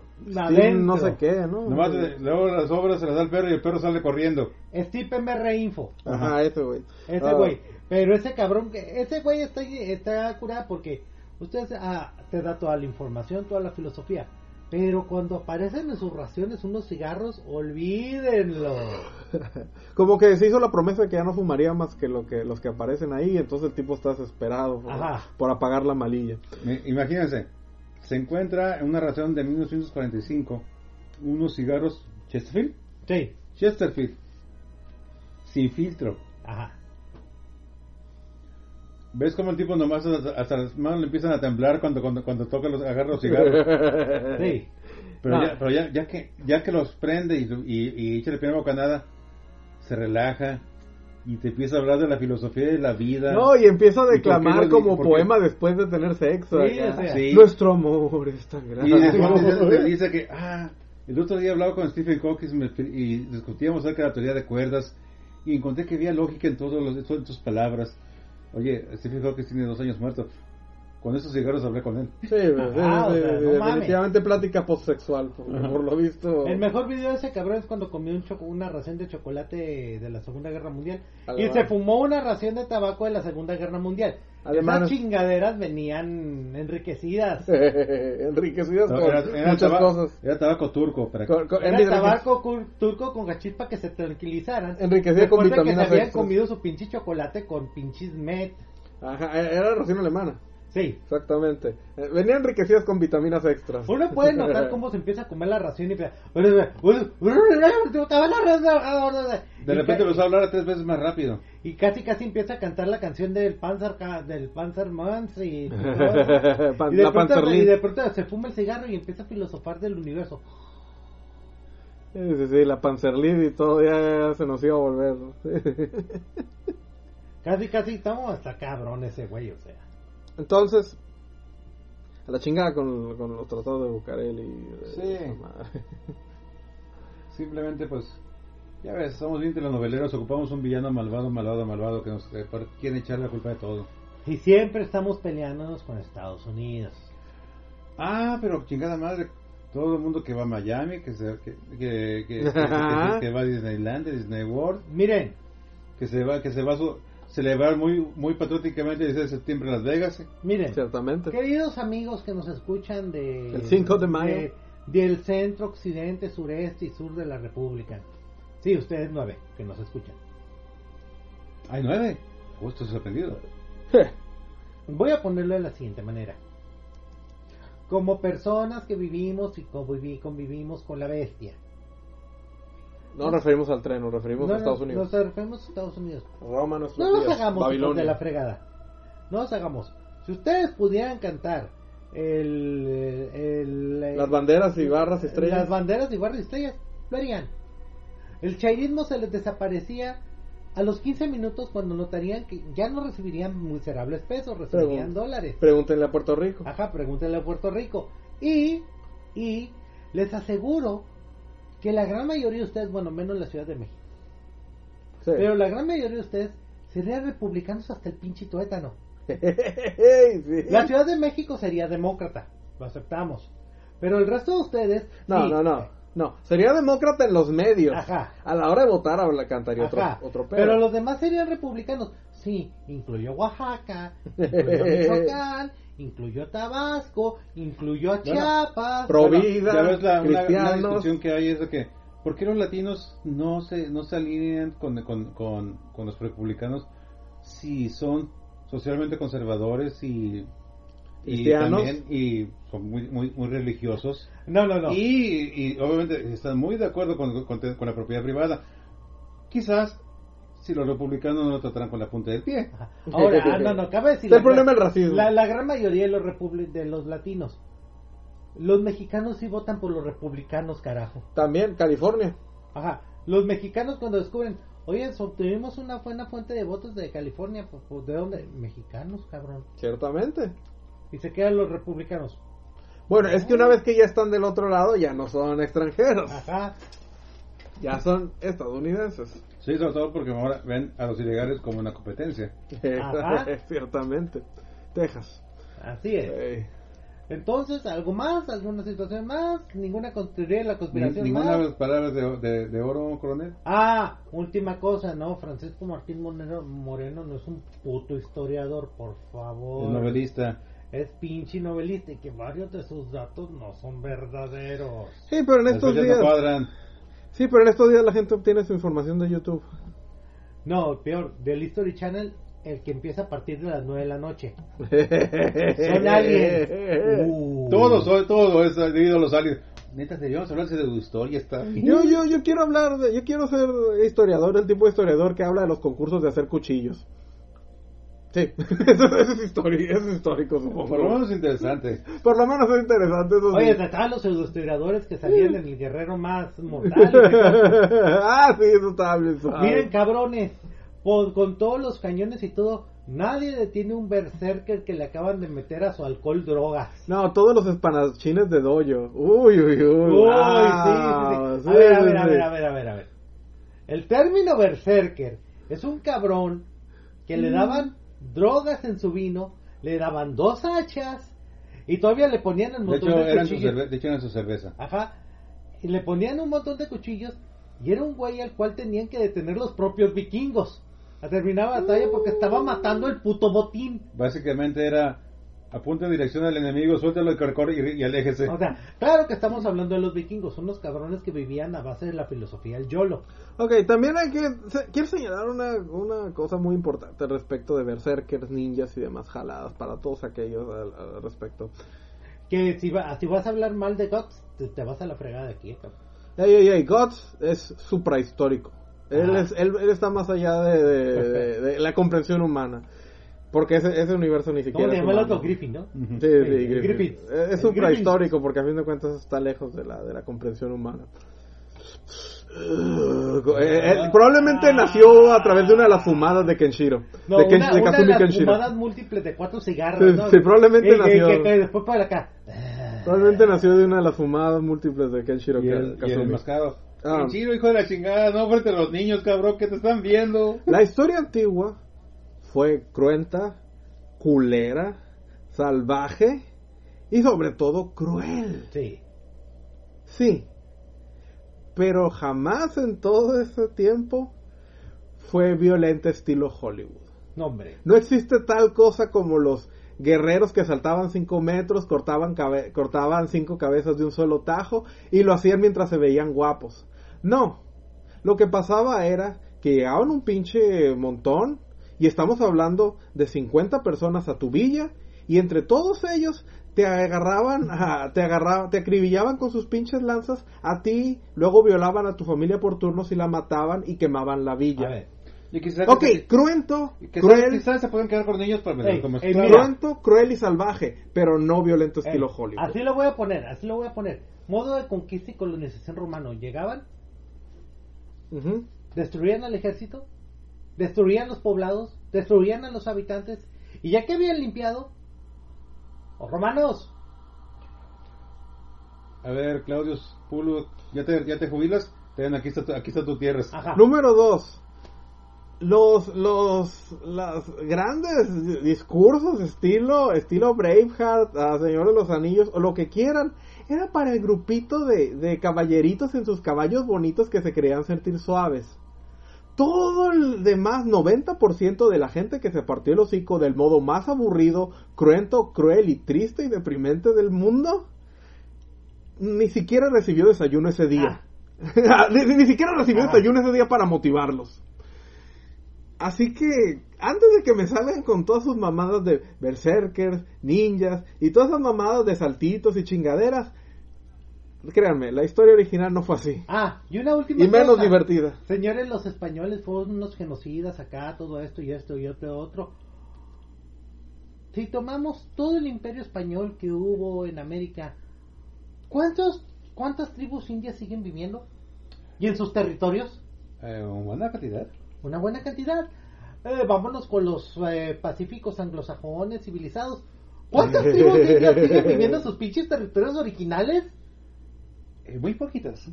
Creo Sí, que... creo que el camino de lágrimas les dice algo. Ah, pero, acá, pero los españoles fueron los exterminadores, ¿verdad? Creo que, creo que su arma más efectiva no fueron los mosquetes ni las chingaderas, ni fue súper divertido y súper sablazos y la verga. Ajá. Fueron los pinches, la pinche. Sarampión, viruela y, y gripa. Esas Ajá. fueron sus armas y fueron, y fueron inconse- Pero eh, en- a los no siguen localizando donde eran originalmente, a los cepotecos, a Oye, los ya sabes lo que estás diciendo de que... Y todas las tribus ya- traidoras. Ya, bien. Era casi tan, grande como Tenochtitlan, ¿eh? Los purépechas venían con todo. Y Si, todos- hubieran, si se hubieran tardado 20 años los españoles en llegar, no encuentran un imperio mexica, encuentran un imperio purépecha. Y hubiera sido más difícil conquistarlos porque los purépechas manejaban algo que no manejaban ninguna de las otras putas tribus. Metalurgia. Y estaban unificados. Ajá. A diferencia de todas las demás tribus Ajá. traidoras que todavía siguen vivas. Exactamente. y, uy, de pronto se hubieran quedado, ey, eso es trampa, traes un hacha, tra- traes un hacha de acero, un hacha de, de bronce, güey, no mames. Esa cosa sí me puede hacer daño. Todas I'm- I'm las- so sorry. Ajá. Todas las tribus traidoras se mestizaron, lo que convirtieron en la población O sea, actual de México. Busquen. Los pinches purépechas tenían picas.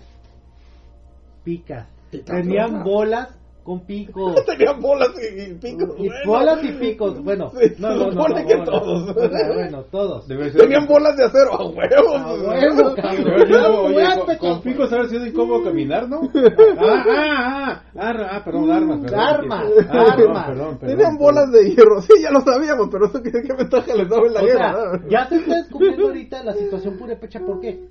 Porque ya estamos viendo, o sea, cuando tú analizas historia realmente y te das cuenta de algo, el imperio mexica no es la gran chingadera, ¿eh?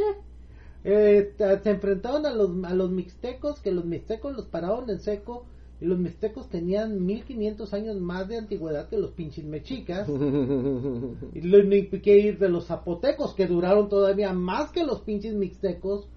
Y te das cuenta que lo de los mexicas son 160 años, 200 años. No, me encanta cómo salen con sus camisetas del guerrero azteca y la mamada.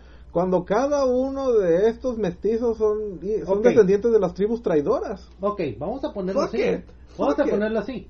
Cuando llegan los españoles, el imperio mexica estaba ya empezando a enfrentar su declive. A los 200 años. Sí. Estaba- Estaban en camino, estaban en camino a una crisis. Estaban en camino a una crisis. Ya los purépechas les estaban ganando terreno. Y se le estaba secando el, ra- el lago. Ajá, o sea, ya estaban en el punto de una crisis. Hubieran llegado o no hubieran llegado, la pinche extinción ya venía en camino de ellos. Más con las bolas de hierro de los De los pinches purépechas, pinches bolas y picos de hierro que traían colgando los cabrones. Ok, ¿algo más que decir? Ah, chingan toda su madre. Ok, pues esto fue un podcast más del precipicio donde ya cayeron cabrones. Una vez más. Heil Hydrate.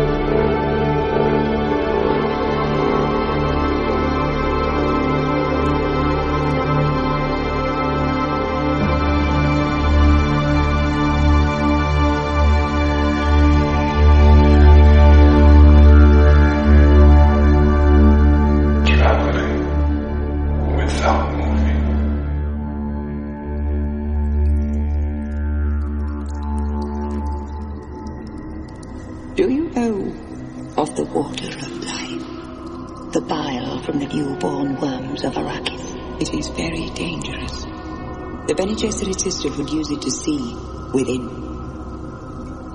There is a place terrifying to us, to women